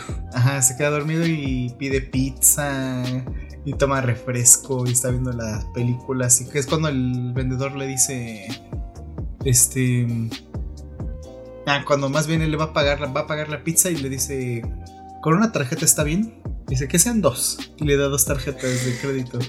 El vendedor. El vendedor, el repartidor de pizza. Sí, es muy bueno, es muy buen episodio. Un gran episodio. Es el mejor. Es el mejor, sí, es el mejor. Decidido por miles de personas. Difiero. Ah, bueno, algunos, algunas personas nos pusieron su episodio favorito. Pero no sé dónde está mi celular, estaba aquí. Eh, puedes seguir hablando mientras. Em, algo que veíamos mucho en Malcolm y que sí, siempre que lo ves hay cosas raras. Hay como. Hay ciertos errores de continuidad. Hay como de pronto que. O sea, la otra vez estamos viendo un episodio donde sale así un. Como el brazo completo de un señor que quién sabe quién es que está dentro de la casa, pero en ese plano ahí se ve así un señor de espaldas, se le ve el brazo con una camisa y el codo. Ajá. Pero pues quién sabe quién era, ¿no? Porque pues no... Justo también estaba viendo errores en Malcolm y hay una literal donde se ve la cámara, o sea, hay un cacho de la cámara en medio del cuadro, es como de qué pedo. O también el de el vestido rojo justo se ve a una persona ahí del staff que está ahí atrás de Lois sea, muchas cosas así. Ese del vestido rojo es muy bueno. Gran episodio. Sí, es muy bueno. Mención honorífica. Y también. Yo busqué muchos tops de. de Malcolm. Y en, eh, en todos estaba el, el- el vestido rojo. el- Ah, ok. Sí, es muy bueno. Pero en todo lo- casi todos los top 10 estaba. Ok. Y en- pero no en el nuestro. Ni en el nuestro no, ¿eh? Me siento un poco mal por eso. A ver, Cintia dice cuando conoce a Cintia. Obviamente, ¿Cintia? porque es mi tocaya. Ah, ok, yo dije Cintia. ¿Ves? Esos de Cintia son muy buenos. Es para las que se llaman Cintia. Eh, Amy, bueno, Amaranta dice. Donde todos olvidan el cumpleaños de Lois y se pelean con los Ah, payasos. Ese es gran episodio, ¿eh? Sí. ¿Sabes yo que yo podría quitar alguno de mi lista y pondría el de donde se escapa el gato de Craig? El gato de Donde Dewey tiene que cuidar al gato y termina la casa destruida por alguna razón. Sí. Ah, yo también tengo menciones honoríficas. Oye, no se vale. ¿Qué? Esto no estaba planeado. Es que son muy buenos, son muy buenos. Es que eh, sí es difícil escoger entre tantos. Eh, Luis Vélez dice 15 y 16 temporada 1. Creo que son los de vacaciones y... Mm, es que según yo el de la temporada 2, el primero es el de el embotellamiento. O sea, hubiera puesto el nombre. Sí, no manches. Eh, espera. Es que sí puse varios que me... como de mención honorífica. A El del club de lectura me gusta mucho. Ah, es muy chido. Cuando Lois va con estas mujeres que están todas locas. Ajá. Y que se están quejando de esta mamá modelo, ¿no? Que hace galletitas. Y que. Y tiene un cuerpazo Ajá. así. Eso está muy bueno. Eh, Liz dice el del globo que provoca el apagón. Bueno, ya hablamos Ah, del apagón, apagón, ¿no? sí, sí. Que También está muy chido. Está difícil. Eh, donde se quedan varados con muchos hippies. Ah, pues ¿Cuál es el ese? del hombre en llamas, ¿no? ¿Sí será ese? Sí. Pues es donde es el único episodio, episodio donde hay hippies, según yo. Em, el cumpleaños de Lois, obvio. Ajá. El cumpleaños del abuelo. Francis se casa. El del abuelo es donde. Ah, la reunión familiar. Francis se casa. También es bueno. Ajá, es muy bueno. Es cuando lleva A. Piama, ¿no? Eh, justo ese donde intercambian roles de género. Ah, es que puse la imagen de. Ah, ok, ok. Es el de si los chicos fueran chicas. Y Memorias del pasado, recordando cada nacimiento de Ah, los hermanos. Ese es muy bueno. Sí, porque entiendes como un poco cómo es que se dio, ¿no? Como... Ajá. Uy, te quedaste a media frase. ¿Estás bien? Es que ya llevamos dos horas, Sí. casi dos horas cuarenta, no inventes. Este episodio Casi- nadie lo va a escuchar. Casi tres horas de. Oye, sí, casi tres horas, no inventes, ¿no? Eh, Pero bueno, eh, Ya basta. Y bueno, los últimos, cuando Rey se, cuando Rey se vuelve porrista, Ah, ese es chido. em, el del Comodo 3000. y cuando la familia de Hal hace llorar a Lois, ah, ese es la que- el que me gusta. El último episodio, cuando da su discurso a Malcolm y le hace caso a Lois de nombrar a Paul McCartney. Ajá, ¿sí? ¿Cómo de nombrar a Paul McCartney? Ajá, es que le eh, estaba escribiendo su discurso y. Y Lois le dice algo así como de: Pues tú quieres mencionar algún rapero, pero antes había buenos músicos como Paul McCartney. Y, no a- me y él le dice: eso. Ah, ya no me digas qué hacer. Y al final sí menciona a Paul McCartney en vez de a rapero. Cuando les explota un puma. que ya ¿Explota un el, que dije. Em, estoy entre el del pastel de Sangroto. y Cuando la abuela los demanda. ¿Cuál es el del pastel? No sé. ¿No es donde Lois tiene que hacer un pastel, Ah, una tarta? Sangroto, sí, sí, sí. Ese, y cuando la abuela los demanda. Ay, a mí casi no me gustan los de la abuela. Ah, son muy chidos los de la abuela. Es que sí me da mucho cringe. Sí, es muy mala. El cumpleaños de Lois me hace llorar. Ah, también estaba en el cumpleaños de Luis, estaba en muchos tops. Este dice todos. Eh, cuando Malcolm y Reese escapan por un túnel que hizo Malcolm para ir a una fiesta. Ah, ese está bueno, ¿eh? Sí, está bueno. De esas Y cosas que no tienen continuidad, te digo. Ah, como cuando encuentran el búnker en la casa, ya nunca vuelves a saber de eso. El búnker. Ah, sí, sí. sí. Ajá, este. Ah, el, el búnker está chido. Está divertido. Es Y- cuando Lois se gana el auto. La Ajá, camioneta. Exacto. Y ya no vuelve a salir la camioneta. Exacto. Ah, pero es que es como. Es ese capítulo y otros Es tres y ya se acaba. casi, Ajá. ¿no? Ajá. Y pues. Ay, no manches, ya estaba, me me cansé. Ya, ya. Mi cerebro no carbura. Van a ser las cosas. 12. Todavía tengo que editarlo. Pero bueno, esto fue todo por el día de hoy. Este fue nuestro super especial de Malcolm, casi dos horas hablando de Malcolm, más la extra de De Parque Jurassic Jurásico. World y Top Gun. Y la siguiente semana vamos a hablar de Buzz Lightyear y vamos a tener un especial de Toy Story. Sí, así es. Que espero si podamos verla para... Pues yo creo que a lo mejor sale después para poder ver la película. Ok. ¿No? Entonces no va a salir la siguiente semana. No, sí, pero a lo mejor un día después. Pero todavía, todavía no sabemos. Vale. Y pues nada, gracias por escucharnos. Recuerden seguirnos en nuestras redes sociales como Instagram y Twitter, Arroba nomás. arroba Kinómaha. Y en nuestras redes personales, arroba azul ARTX y.